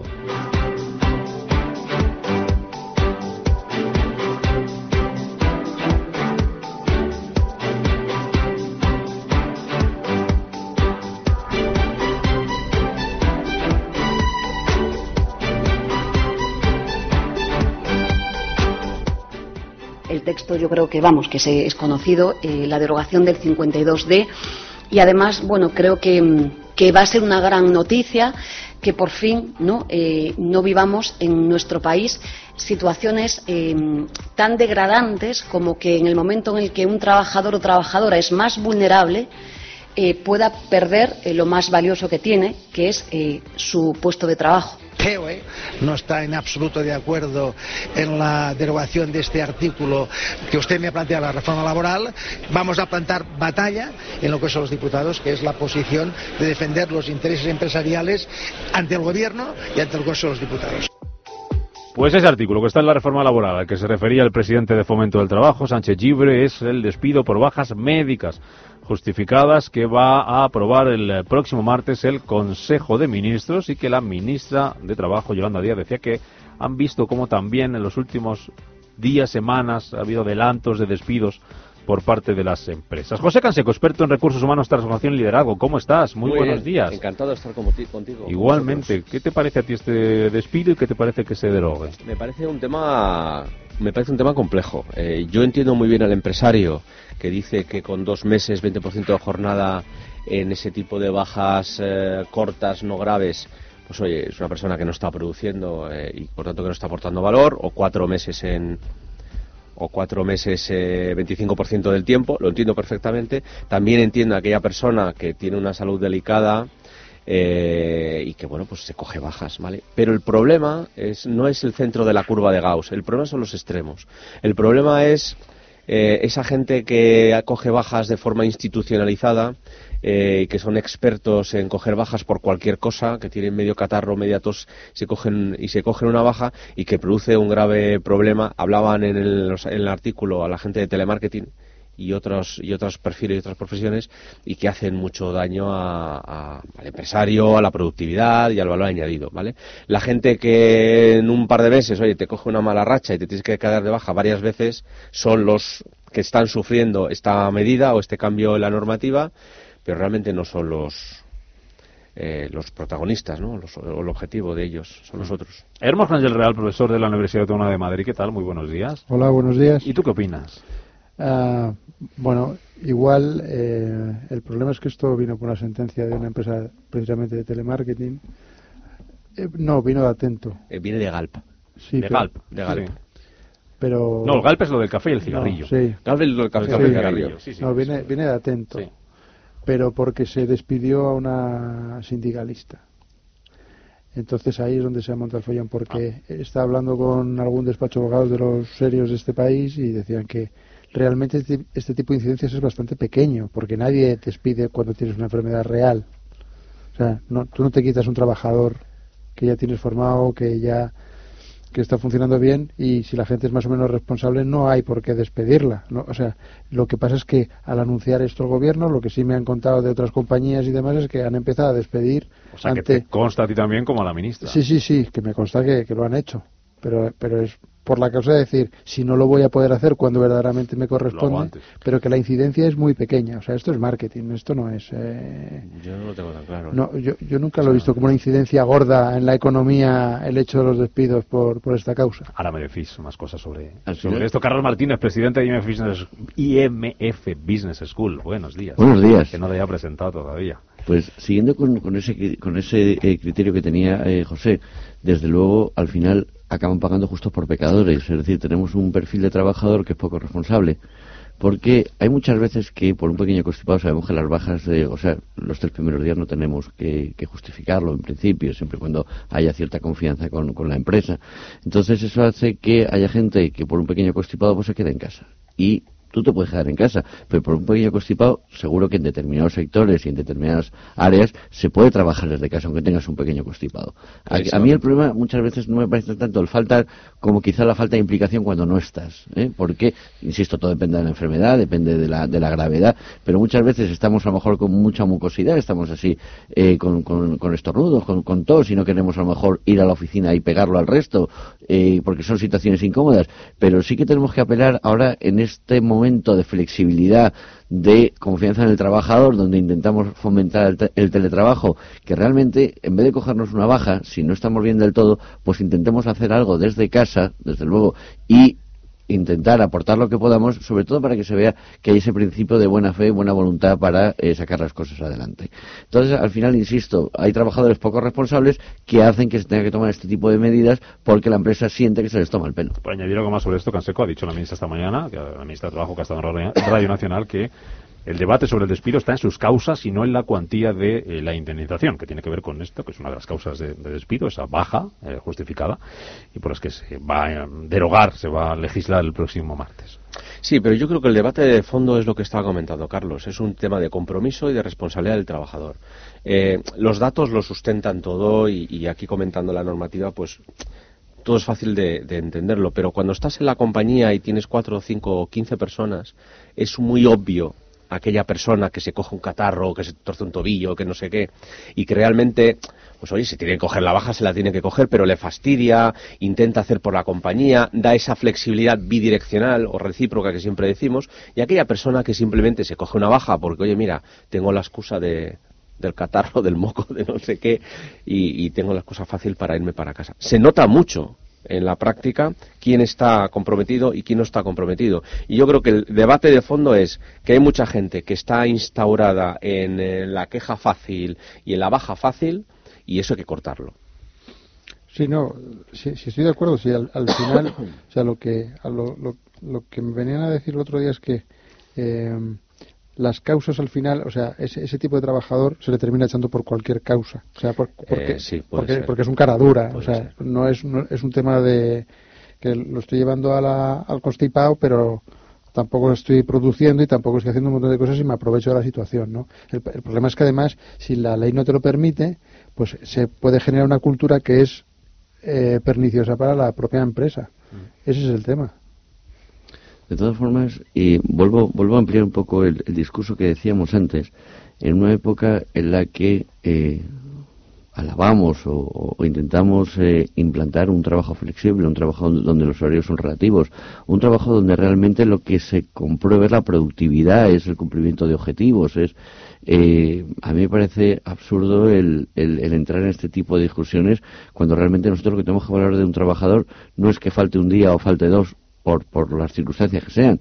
Realmente lo que tenemos que valorar es que ese trabajador ha cumplido o no con sus objetivos, con lo cual al final lo que se esconde muchas veces detrás de este tipo de decisiones es gente que no trabaja bien o que no está cumpliendo sus objetivos y utilizamos esto como medio para despedirlo, no porque realmente nos importe, porque yo estoy seguro que un trabajador que trabaja bien, que hace su trabajo bien, que desenvuelve, que cumple sus objetivos, porque falte tres días al mes, no pasa nada no pasa nada porque el empresario sabe, en general hay de todo, por supuesto, pero sabe que eh, es de ida y vuelta, como, como decía José. Entonces, yo creo que muchas veces en estos despidos lo que se esconde detrás es una falta de rendimiento por parte del trabajador. ¿Algo más? Sí, eh, yo creo que, y cierro muy rápido, España adolece de acercar el tiempo de trabajo efectivo al tiempo de trabajo teórico. Eso luego tiene que ver y este tipo la- de medidas y otras que hablaremos en otros días tienen que ir tendentes a esto, Se porque tiene- eso es productividad. Digo que se tiene mucho que ver con el tema del café y el cigarrillo que ha sido en las noticias de la semana, que vamos a abordar también. Pero antes una cosa más sobre la ministra del Trabajo, que en esa entrevista esta mañana en Radio Nacional hablaba también de los salarios. Este gobierno tiene la convicción firme de que eh, hay que subir los salarios. En las medias salariales, ya no digo el salario mínimo interprofesional, sino las medias salariales de España con otros países de nuestro entorno. Por tanto, esto es clave para seguir viviendo y corrigiendo desigualdades. ¿no? Eh, quiero hablar, ya plantearemos este debate, pero la distancia que hay en deciles entre los salarios más elevados y los salarios más bajos, bueno, eh, es una de las características de la crisis financiera. Ahora me, dices, me decís algo sobre estas declaraciones de la ministra y de lo que nos contaba esta mañana aquí el presidente de AFI, Emilio Ontiveros, con el que hablábamos también del salario mínimo y de la reforma laboral. Y el propio Banco de España ha puesto de manifiesto que la observación empírica hoy no permite deducir que la elevación del salario mínimo en la magnitud que ha tenido lugar en nuestro país haya afectado al empleo. Eh, entre otras cosas porque afortunadamente la distancia que hay entre el salario mínimo y el salario medio, que es lo relevante, es muy abultada en nuestro país, como sabe. Pero en cualquier caso, la elevación del salario mínimo, y ahí sí ha habido observación, eh, datos empíricos, tiene un efecto positivo en las cotizaciones a la seguridad social. Sería un error ¿eh? derogar la, la reforma laboral, ¿no? Lo cual no quiere decir que cualquier gobierno tenga capacidad de maniobra para mm, actualizar, retocar, reformar aspectos en la reforma laboral o en cualquier otra norma, ¿no? Pero yo creo que no es bueno, no es bueno eh, que en una economía asentada, moderna, una economía muy atractiva para la inversión extranjera, Añado al cóctel lo que decía ayer el Fondo Monetario Internacional sobre la reforma laboral. Dice que la del PP creó empleo, aunque aumentó la pobreza entre los trabajadores. Dice que la ocupación hubiera crecido cuatro veces menos sin esos cambios de la reforma, pero constata un deterioro en la calidad del empleo, más contratos temporales y menos horas trabajadas. Yo, por empezar por lo de la ministra, sí. Te parece, sí. Voy a, voy a leer el currículum de nuestra ministra de, de Trabajo. Ha sido muy rápidamente, ¿eh? Coordinadora, coordinadora Nacional de Izquierda Unida, diputada por Coruña, diputada por Coruña, concejala, ministra de Trabajo, ¿vale? Es decir, eh, a- para alguien que ha estado siempre vinculada a lo público y que eh, no ha puesto un pie en una empresa privada, es muy fácil subir los salarios por decreto, o es muy fácil decirle al empresario que tiene que subir los sueldos. Hay que partir de la base que habitualmente un empresario paga lo que puede con respecto a su cuenta de resultados en general, ¿vale? Hay de todo. Pero, desde luego, hablar desde el poder público y que lo primero que salga diciendo esta señora cuando tomó cargo fue que iba a derogar la reforma laboral sin más, sin más, En su totalidad. con el efecto que eso conlleva para la economía real y para las pequeñas empresas que se ponen nerviosas y a lo mejor empiezan a despedir gente por si acaso, y desde luego que ahora eh, se pretenda subir, en su opinión, que las empresas tengan que subir los sueldos cuando todo indica que va a haber un menor crecimiento para el año que viene, cuando la productividad media de España está por debajo de la Unión Europea, porque al final que no se nos olvide que los salarios, la subida, tiene que ir ligada a la productividad. No se puede subir porque a la ministra le apetezca subir los sueldos. Oye, ojalá todo el mundo pueda cobrar 3.000 euros en España, el salario mínimo lo fijemos en 2.800, ojalá, pero tenemos una economía real donde estas declaraciones y estas maniobras tienen un impacto sobre la gente real, sobre su economía, sobre su empleo y sobre sus hipotecas. Contame algo sobre salarios, sobre reforma laboral, del que- FMI, ¿qué os parece? Eh, estos comentarios o estas eh, declaraciones, perdón, de la ministra es la diferencia entre las decisiones de gestión y las decisiones por convicción. Este tipo de decisiones son decisiones de convicción. Yo quiero hacer esto y lo voy a hacer porque me parece que es lo adecuado. Pero desde un punto de vista de gestión, de economía, de macro, incluso de micro, no se sostiene. Eh, demonizar al empresario un poco como estamos diciendo, ¿no? En el sentido de que el empresario es malo y quiere bajar el salario a todo el mundo y que la gente cobre... menos. No es cierto. Eh, todo lo que yo he visto hasta ahora, con alguna pequeña excepción, es que el empresario está encantado de subir el salario a un empleado que aporta valor y que puede cuantificar el valor que aporta. Porque cuanto más te, te pago si aportas valor, más valor vas a aportar. ¿Ok? Es cierto que el salario mínimo interprofesional en España era muy bajo, que había eh, una concertación social para subir escalonadamente y cuando llegó otro gobierno pues se ha hecho de forma más o menos abrupta. ¿eh?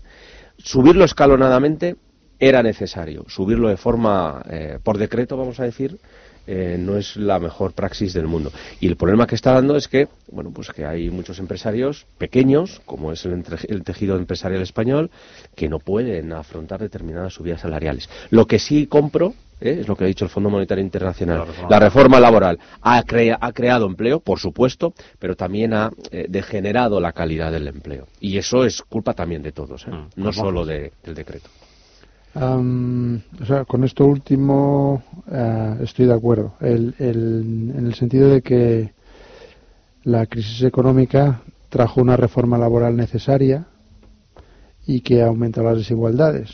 aún así, si no, no, no hubiésemos salido. O sea, no, no había no había otra fórmula. Eh, al quererse cargar ahora la, la reforma laboral, eh, a pesar de lo que dice mi catedrático, porque está en mi departamento, Montivero, sí. Em, él siempre lo ve desde una perspectiva de inversión. Mm. Él como... Ha dicho también que ha ayudado a, a, esa inversión desde, desde el exterior. De... Entonces él siempre como, como analista de financieros internacionales, él, él ve la economía desde el punto de vista de la inversión y no le falta razón. Lo, lo único que pasa es que, que aquí eh, y como él bien dice, eh, está, está orientando absolutamente todo a que, se, a que se haga la reforma laboral y demás, cuando yo creo que empieza a haber indicios de que no se va a reformar la, no se va a derogar tal cual, porque no tiene sentido. Y, y lo que sí están haciendo con el nuevo el nuevo inspector este que nos han traído. De trabajo. Sí. El, cómo se llama Illueca Ballester. Eh, este señor se, ha caracterizado en la parte de Valencia y de Levante por, por retrasar las acciones administrativas que necesitan las empresas a la hora de aplicar la reforma laboral, que es una manera de dar un discurso político y de y de jorobar la economía cuando, por ejemplo, ahora que estamos con todo el tema de, los, de la reforma agraria y demás, hay 400.000 eh, empleados que les puede afectar. Es decir, que cuidado con, con estos señores que están viniendo, que aparte de no trabajar como la ministra nada más que en su sitio, aquí pueden pueden enredar bastante mal. Ahora me contando más sobre esto, pero hablando de trabajadores afectados, tenemos que volver hasta Cantabria. Venimos eh, contando esta mañana esa decisión de SNIACE de solicitar la liquidación de su actividad por los problemas en su planta de Torre la Vega. Dice que lo, toma esta decisión por no poder afrontar sus pagos. Saludamos a don Javier López Estrada, que es el alcalde de Torre la Vega. Señor López Estrada, ¿qué tal? Muy buenos días. Hola, buenos días. Las últimas noticias que, llegan desde allí, que tienen ustedes en la alcaldía, en el ayuntamiento, por parte de la empresa, por parte de la consejería, ¿cuáles son? ¿Qué les cuentan?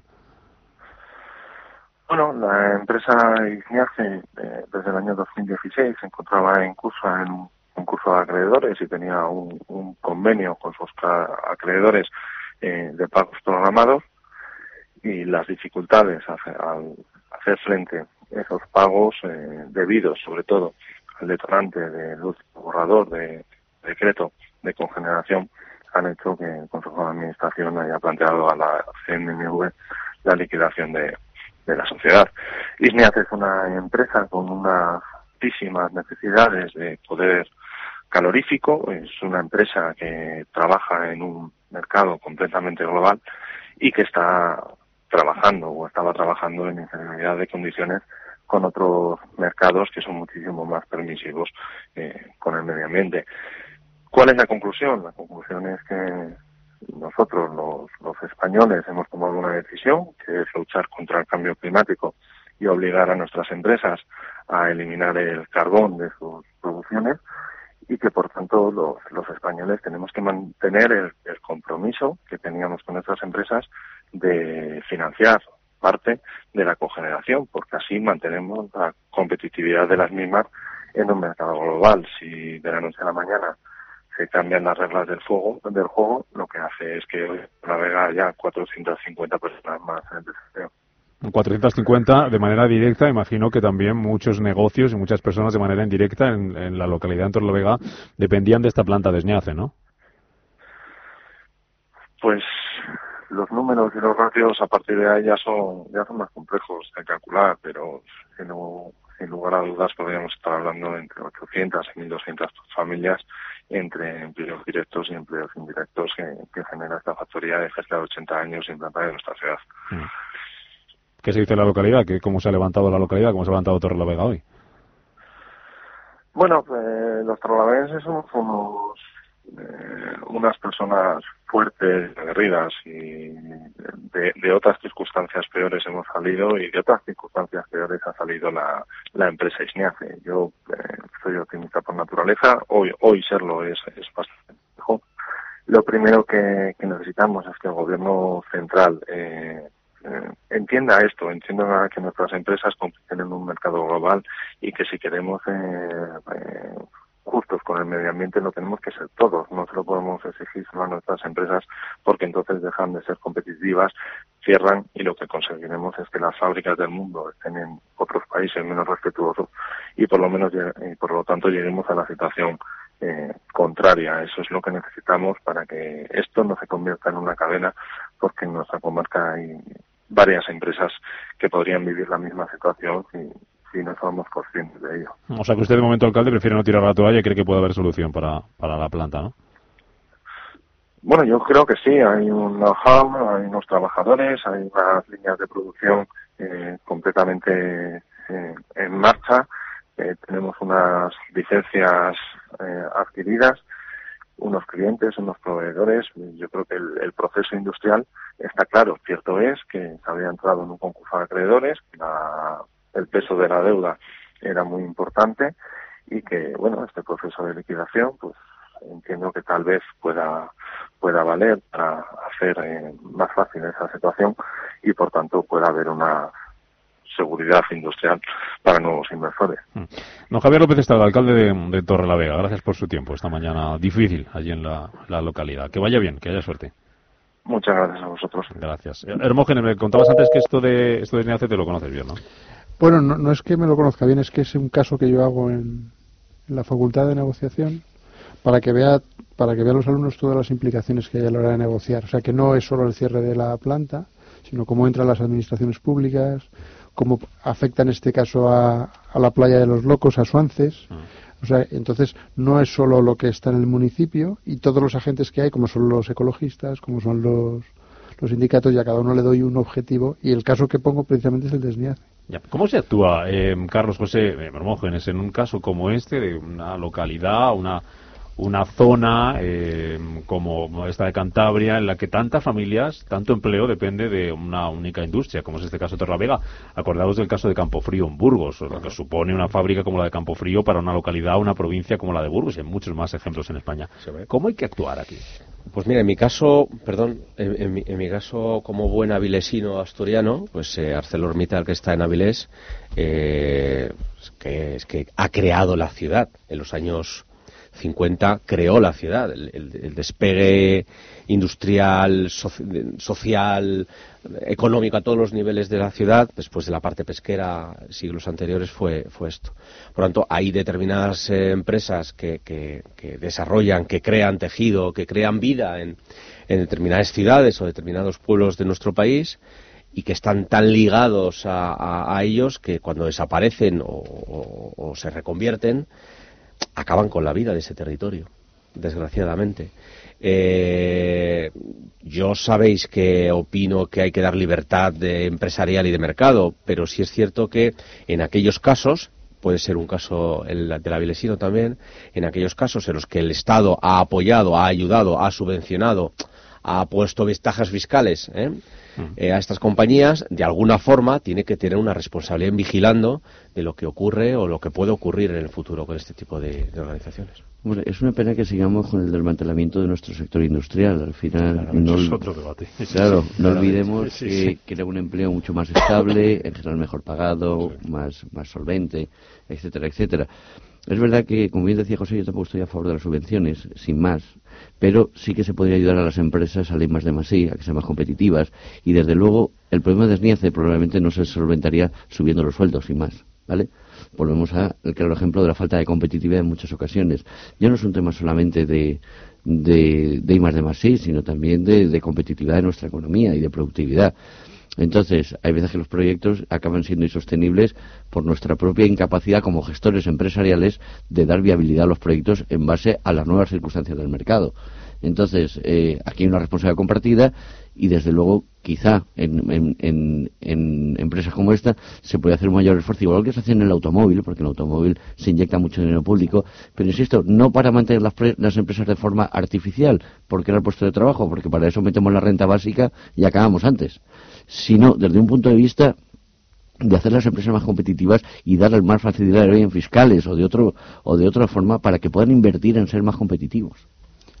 Mm, yo creo que el, punto está en la transición, ¿no? Que se sabe que hay, como ha pasado con las minas en Asturias o como ha pasado en León, que sabemos que, que ya no pueden seguir por cómo son las condiciones de mercado, pero que sí hay que hacer un plan de transición donde no peguemos estos vaivenes, ¿no? Que de la noche a la mañana sí que no me puedo reconvertir, ¿no? Entonces, yo lo que sí me gusta que haya equilibrio a la hora de, de transitar al cierre, si es que hay que cerrar. Mm. Antes del cigarrillo del café, quiero hablar, quiero hablar de una cosa más amable que esto de los despidos en, en y son los trabajos más cotizados y con, para este año y los que menos paro van a tener en España. Los encontrábamos esta semana en un informe de la consultora Spring Professional que analiza cuáles van a ser esas profesiones. Vamos a saludar a Rocío Millán, que es directora de Spring Professional en, la zona de Levante y Andalucía. Rocío, ¿qué tal? Muy buenos días. Hola, buenos días. Por, no eh, contarlo yo, cuéntanoslo tú, cuáles van a ser las profesiones más demandadas este año por las empresas y cuáles van a ser a su vez los trabajos mejor pagados. Pues eh, decir que hay pocos cambios. Bueno, como sabéis, llevamos ya más de 10 años realizando este informe donde hablamos de los más demandados y los más cotizados en el mundo profesional. Y hay pocos cambios. Una vez más, eh, repiten podium eh, las posiciones vinculadas al mundo tecnológico, tanto de las más demandadas por las más, cotizadas. Mm, tener en cuenta que las posiciones tecnológicas son transversales a cualquier tipo de sector eh, con lo cual, en, bueno, todas las empresas de nuestro entorno, eh, no, no solo nacional sino mundial, están en plena transformación digital y esto conlleva, pues, que tengan cada vez más eh, pues necesidades en este entorno. Mm, ¿En más demandas? Sí. No, no, dime, dime, Sí, os quería decir ¿no? que los más demandados, por, por, por ya por afinar, es principalmente arquitectos en nube, porque estamos tendiendo a tener... Arquitectos en nube, ¿qué es esto? Pues arquitectos en nubes porque las empresas a día de hoy necesitan eh, pues grandes capacidades de almacenamiento, ahorrar espacios, eh, estar, eh, tener conectividad al máximo por las peculiaridades de los negocios y, y obviamente ahorrar dinero, ¿no? Y la nube frente a otros sistemas más tradicionales eh, pues te permite pues no tener em, pues pues que, invertir tantísimo dinero para poder almacenar la ingesta de datos que tienen las compañías que cada vez tienden a infinito no hmm. nos decía Rocío que ha habido pocos cambios en este último informe, pero imagino que, no, lo sé, que de hace 10 años eh, había menos demanda de estos arquitectos de, en nube o de nube, como los como decías, ¿no? ¿no? No lo sé. ¿Hace 10 años se pedía lo mismo no? No, no, no, no se pedía ni siquiera, o sea, ni, ni los mismos perfiles, ah. ni tampoco hablando de competencias profesionales. Eh, antes, bueno, mm, hay muchísimas profesiones que a día de hoy estamos trabajando que a 10 años ni siquiera nos imaginábamos que iban a existir. O sea, los especialistas en cloud, eh, esto hace unos 10 años no, no teníamos sobre la mesa este tipo de posiciones, teníamos otras, ¿no? O, o tema de inteligencia artificial, el tema de blockchain, eso a día de, a día de hoy está a, la orden, ¿no? Eh, es rara la empresa que no está involucrada en la búsqueda de ese tipo de talento y hmm. hace 10 años era impensable. Estos trabajos que se van a demandar, imagino que la tasa de paro es escasa. Eh, no sé qué datos tenéis desde Spring Professional. Eh, y, cuánto de difícil o de fácil es encontrar perfiles de este tipo dentro de nuestro mercado laboral, dentro de un país como el nuestro? Pues es que no hay tasa de paro. O sea, se resume de esa manera, no hay tasa de paro. Eh, de hecho, los profesionales que a día de hoy en este tipo de categorías no tienen empleo es porque voluntariamente han decidido pues eh, encaminar a una a una transición profesional, ¿no? Hacia otro tipo de proyecto o, o para otro tipo de mercados, pero no tienen tasa de paro. Eh, de hecho, hay un gap bastante importante eh, de tipo de profesionales que se genera en el, en, el entorno educativo para atender la demanda real que hay de, ese tipo de perfiles. eh, hay, hay más demanda que, eh, o sea, hay más oferta de empleo que, que demandantes. Que, es extremadamente difícil localizar ese tipo de perfiles. Bueno, pues mira, una buena noticia que tenemos eh, por ahí para hablar de, de, empleo. La lista la pueden encontrar en, en, ese informe de Sprint Profesional porque es amplia y hay trabajos que a lo mejor ustedes no conocen, como nos pasa a la mayoría de los que, de los que mm, o a mí al menos, así que ahí la pueden echar un vistazo y, y ampliarla. Rocío Millán, directora de Sprint Profesional en Levante y Andalucía, que nos alegra contar buenas cosas también y buenas noticias. Gracias por acercarnos al informe. Gracias. Gracias a vosotros. Eh, Canseco, un apunte sobre este tema, que es algo que te apasiona a ti lo de los recursos humanos. ¿Cómo ha cambiado esto? ¿no? ¿Cómo han cambiado la, los empleos, la, los perfiles que buscan las empresas, las competencias, los recursos humanos en general? No, no, es que me apasione, es que, es, que es mi vida. Bueno, pero te apasiona, puede ser tu vida y no gustarte. que sí, que sí, hay gente a la que no le gusta su vida. Que tienes razón. Sí, sí, no, yo estoy encantado. pues mira, hay tres posiciones que a nivel, que a nivel global eh, están muy demandadas y que tienen una tendencia brutal, impresionante los próximos 3-5 años, que son eh, la minería de datos, el analista de datos de Big Data, eh, que son el, el, programador y entrenador, que son dos perfiles diferentes de inteligencia artificial, ¿vale? Eh, y todo lo que tiene que ver con ciberseguridad, o analista y consultor de ciberseguridad. Esas tres posiciones, tres, cuatro posiciones, son las más demandadas a nivel global y los que tienen una, una tendencia brutal en los próximos años. En España, si tuviésemos una demanda como la que pueden tener un país asiático, un país norteamericano, no podríamos atender ni siquiera la parte baja de la, de la curva. Los que os dedicáis a la formación, en un ámbito y en otro, como uh, Carlos, eh, como Hermógenes, tenéis ahí un reto importante, ¿no? Para, adaptar a esos trabajadores a estos puestos de trabajo que, hace poco no existían y a los que no van a existir. Dentro de unos años no, no existen todavía, ¿no? Es decir, no, a ver, lo que hablabas antes, Hermógenes, estamos cambiando un modelo como el de SNIACE por otro tipo de puestos de trabajo. Pero, o sea, el, el problema que hay muchas veces es que eh, nos olvidamos de los pilares. Esto no sale de la nada. O sea, es, es lo mismo, pero ya adaptado. Pero la, la, informática, por ejemplo, siempre se ha dividido en tres partes.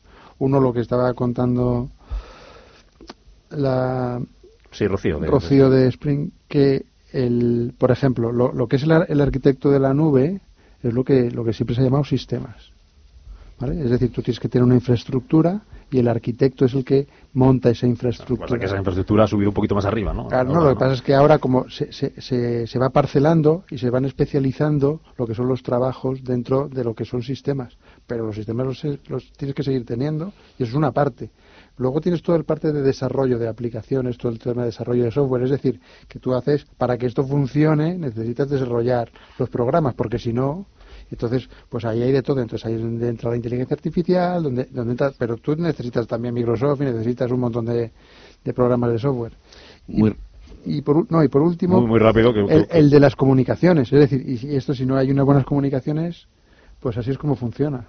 Bueno, pues eh, dime muy brevemente, Carlos. Sobre. Muy rápido. El problema que tenemos con estas profesiones es que ahora mismo hay una burbuja. Es decir, hay mucha más oferta de empleo que talento en el mercado. Sí. Y además, con la complejidad de que los perfiles de acceso de por sí ya tienen empleabilidad. Entonces se junta el hambre con la gana de comer. Lo del cigarrillo para otro día, lo del café, porque no tenemos tiempo ni para fumar aquí, porque tengo que saludar a Andrés Duranto, nuestro experto en emprendimiento, que nos tiene que hablar de una cita importante para los emprendedores para la semana que viene. Duranto, buenos días. Pues sí, buenos días. Tiene que ser casi telegrama, que, que me sí, dicen sí, que vamos de fin de semana. Precisamente, hablando de tecnología, eh, el miércoles en Madrid tenemos el, el, el InnoDay FinTech. InnoDay. Ya sabéis. Sí, sí, es InnoDay FinTech, que nace un poco en Madrid a la capital de FinTech ese día. Se va a hacer un, una firma de un, de una especie de libro blanco. Entonces, te resumo, básicamente, liderado por Ecofin y por el Instituto de Madrid, ha hecho la jornada del día 19 pues hay unos grupos de reflexión que me está hablando de crédito al consumo, market and play, servicios, crédito particulares, Propet, Insurtech, analizando un poco de todo, han hecho unos análisis, eh, unas jornadas que va a estar Leonia Villacís también, ha estado muy involucrado José Luis Moreno, que es contertulio, contertulio vuestro muchas veces, uh -huh. Salvador Molina de Cofin, entonces que han hecho análisis un poco todos estos aspectos de, de FinTech y van a hacer el manifiesto de Cibeles. Dime, dime dónde es y dónde se pueden apuntar. En el Palacio de Cibeles, sí. en la página web, como siempre decimos, en ecofin.es tienes todo. Perfecto. Pero eh, yo recomiendo ir eh, porque va a haber mucho networking, va a haber eh, finanzas, todos sabemos la importancia que tiene, la crisis que hubo y, y como España es referente, salvo el Reino Unido, somos los segundos en Europa, tenemos 350 startups, son 10.000 puestos de trabajo y desde luego es una cosa que va, va a tirar para arriba. Pues eso Así es la que cita. más breve no puedo ser. Y se agradece. Andrés Duranto, hasta la semana que viene. Gracias. Aquí luego, también, sin fumar y sin café. Nos vamos. El tema del café para Que otro nos lo día. descuentan. Sí, nos lo van a contar. José Canseco, Carlos Martínez Hermógenes Real, un placer como siempre. Buen fin de semana. Gracias. Adiós. Nos vamos. Agenda cultural para este fin de semana que nos trae nuestro compañero David Fernández. Se quedan con las noticias y después a media sesión. Y nos vemos el lunes a las 7. Adiós. Buen fin de semana.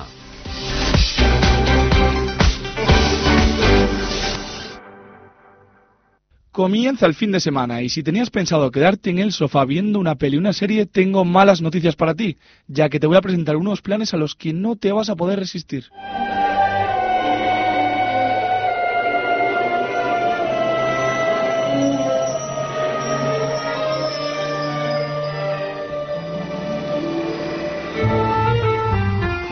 Nos vamos a Santander, donde podremos asistir a Corteo, la producción más encantadora del Circo del Sol. Disfrutaremos de un total de ocho espectáculos que reúnen la pasión con la gracia y las acrobacias para sumergir al público en un mundo teatral de diversión, comedia y espontaneidad situado en un espacio misterioso entre el cielo y la tierra. Nos bajamos a Madrid, donde se llevará a cabo la tercera edición del Festival de Cine Canadiense. La mejor selección de películas más recientes del país, incluyendo ficción y documental, con reconocidos directores como Xavier Dolan, Denis Villeneuve, Sarah Polley y Lea Poole. En esta nueva edición nos adentramos en el mundo de las costas de Terranova, pasando por las aventuras cosmopolitas de Montreal hasta forma de vidas inquietudes de las primeras naciones del norte. El mar, bajo el mar. Si tienes clara la decisión entre playa y montaña, deberás viajar a Cornellá, donde este fin de semana se lleva a cabo el Mediterranean Diving Show.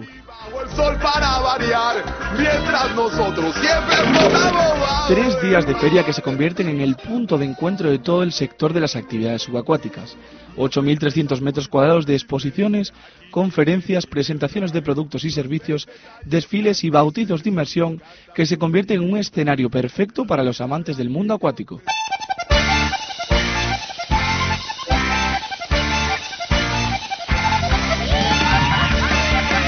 Nos vamos hasta País Vasco, concretamente a Santurchi, al Festival Gastronómico Van sobre Ruedas.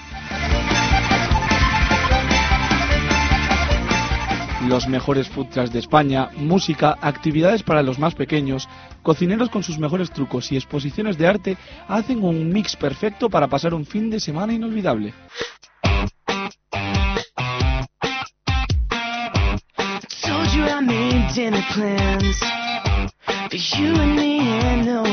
Y para cerrar el fin de volvemos a Madrid para asistir al concierto de los Jonas Brothers.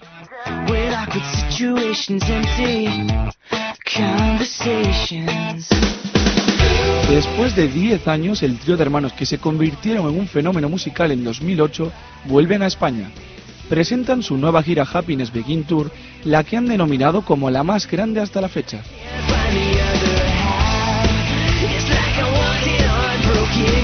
Feliz fin de semana y hasta el viernes que viene.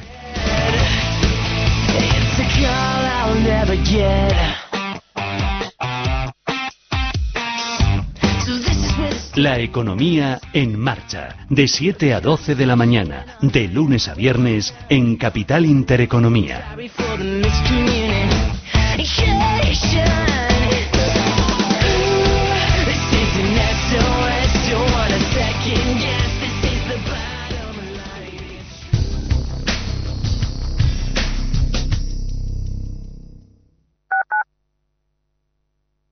Su empresa tiene los datos personales de clientes, proveedores y empleados. ¿Pero sabe cómo tratar esos datos? En Grupo Adaptalia le ayudamos a cumplir las nuevas exigencias legales en protección de datos. También solucionamos sus obligaciones en prevención de blanqueo de capitales y las nuevas responsabilidades penales de su empresa y directivos. Contáctenos en grupoadaptalia.es. Grupo Adaptalia. Despacho de confianza.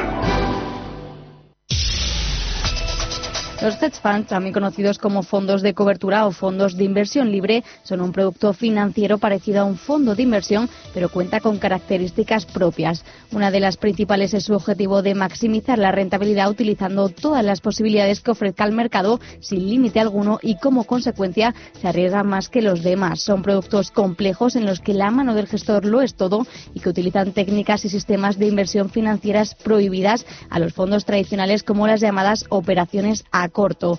Además, no están obligados a dar una información tan detallada como el resto de los fondos y hay que destacar que son productos dirigidos a inversores profesionales. Su principal ventaja es su libertad para invertir y la escasa correlación con otros productos o activos, pero también tiene inconvenientes como el ser poco líquidos y en algunos casos poco transparentes. Sus comisiones y gastos son elevados y el capital mínimo para poder invertir en ellos suele ser bastante alto.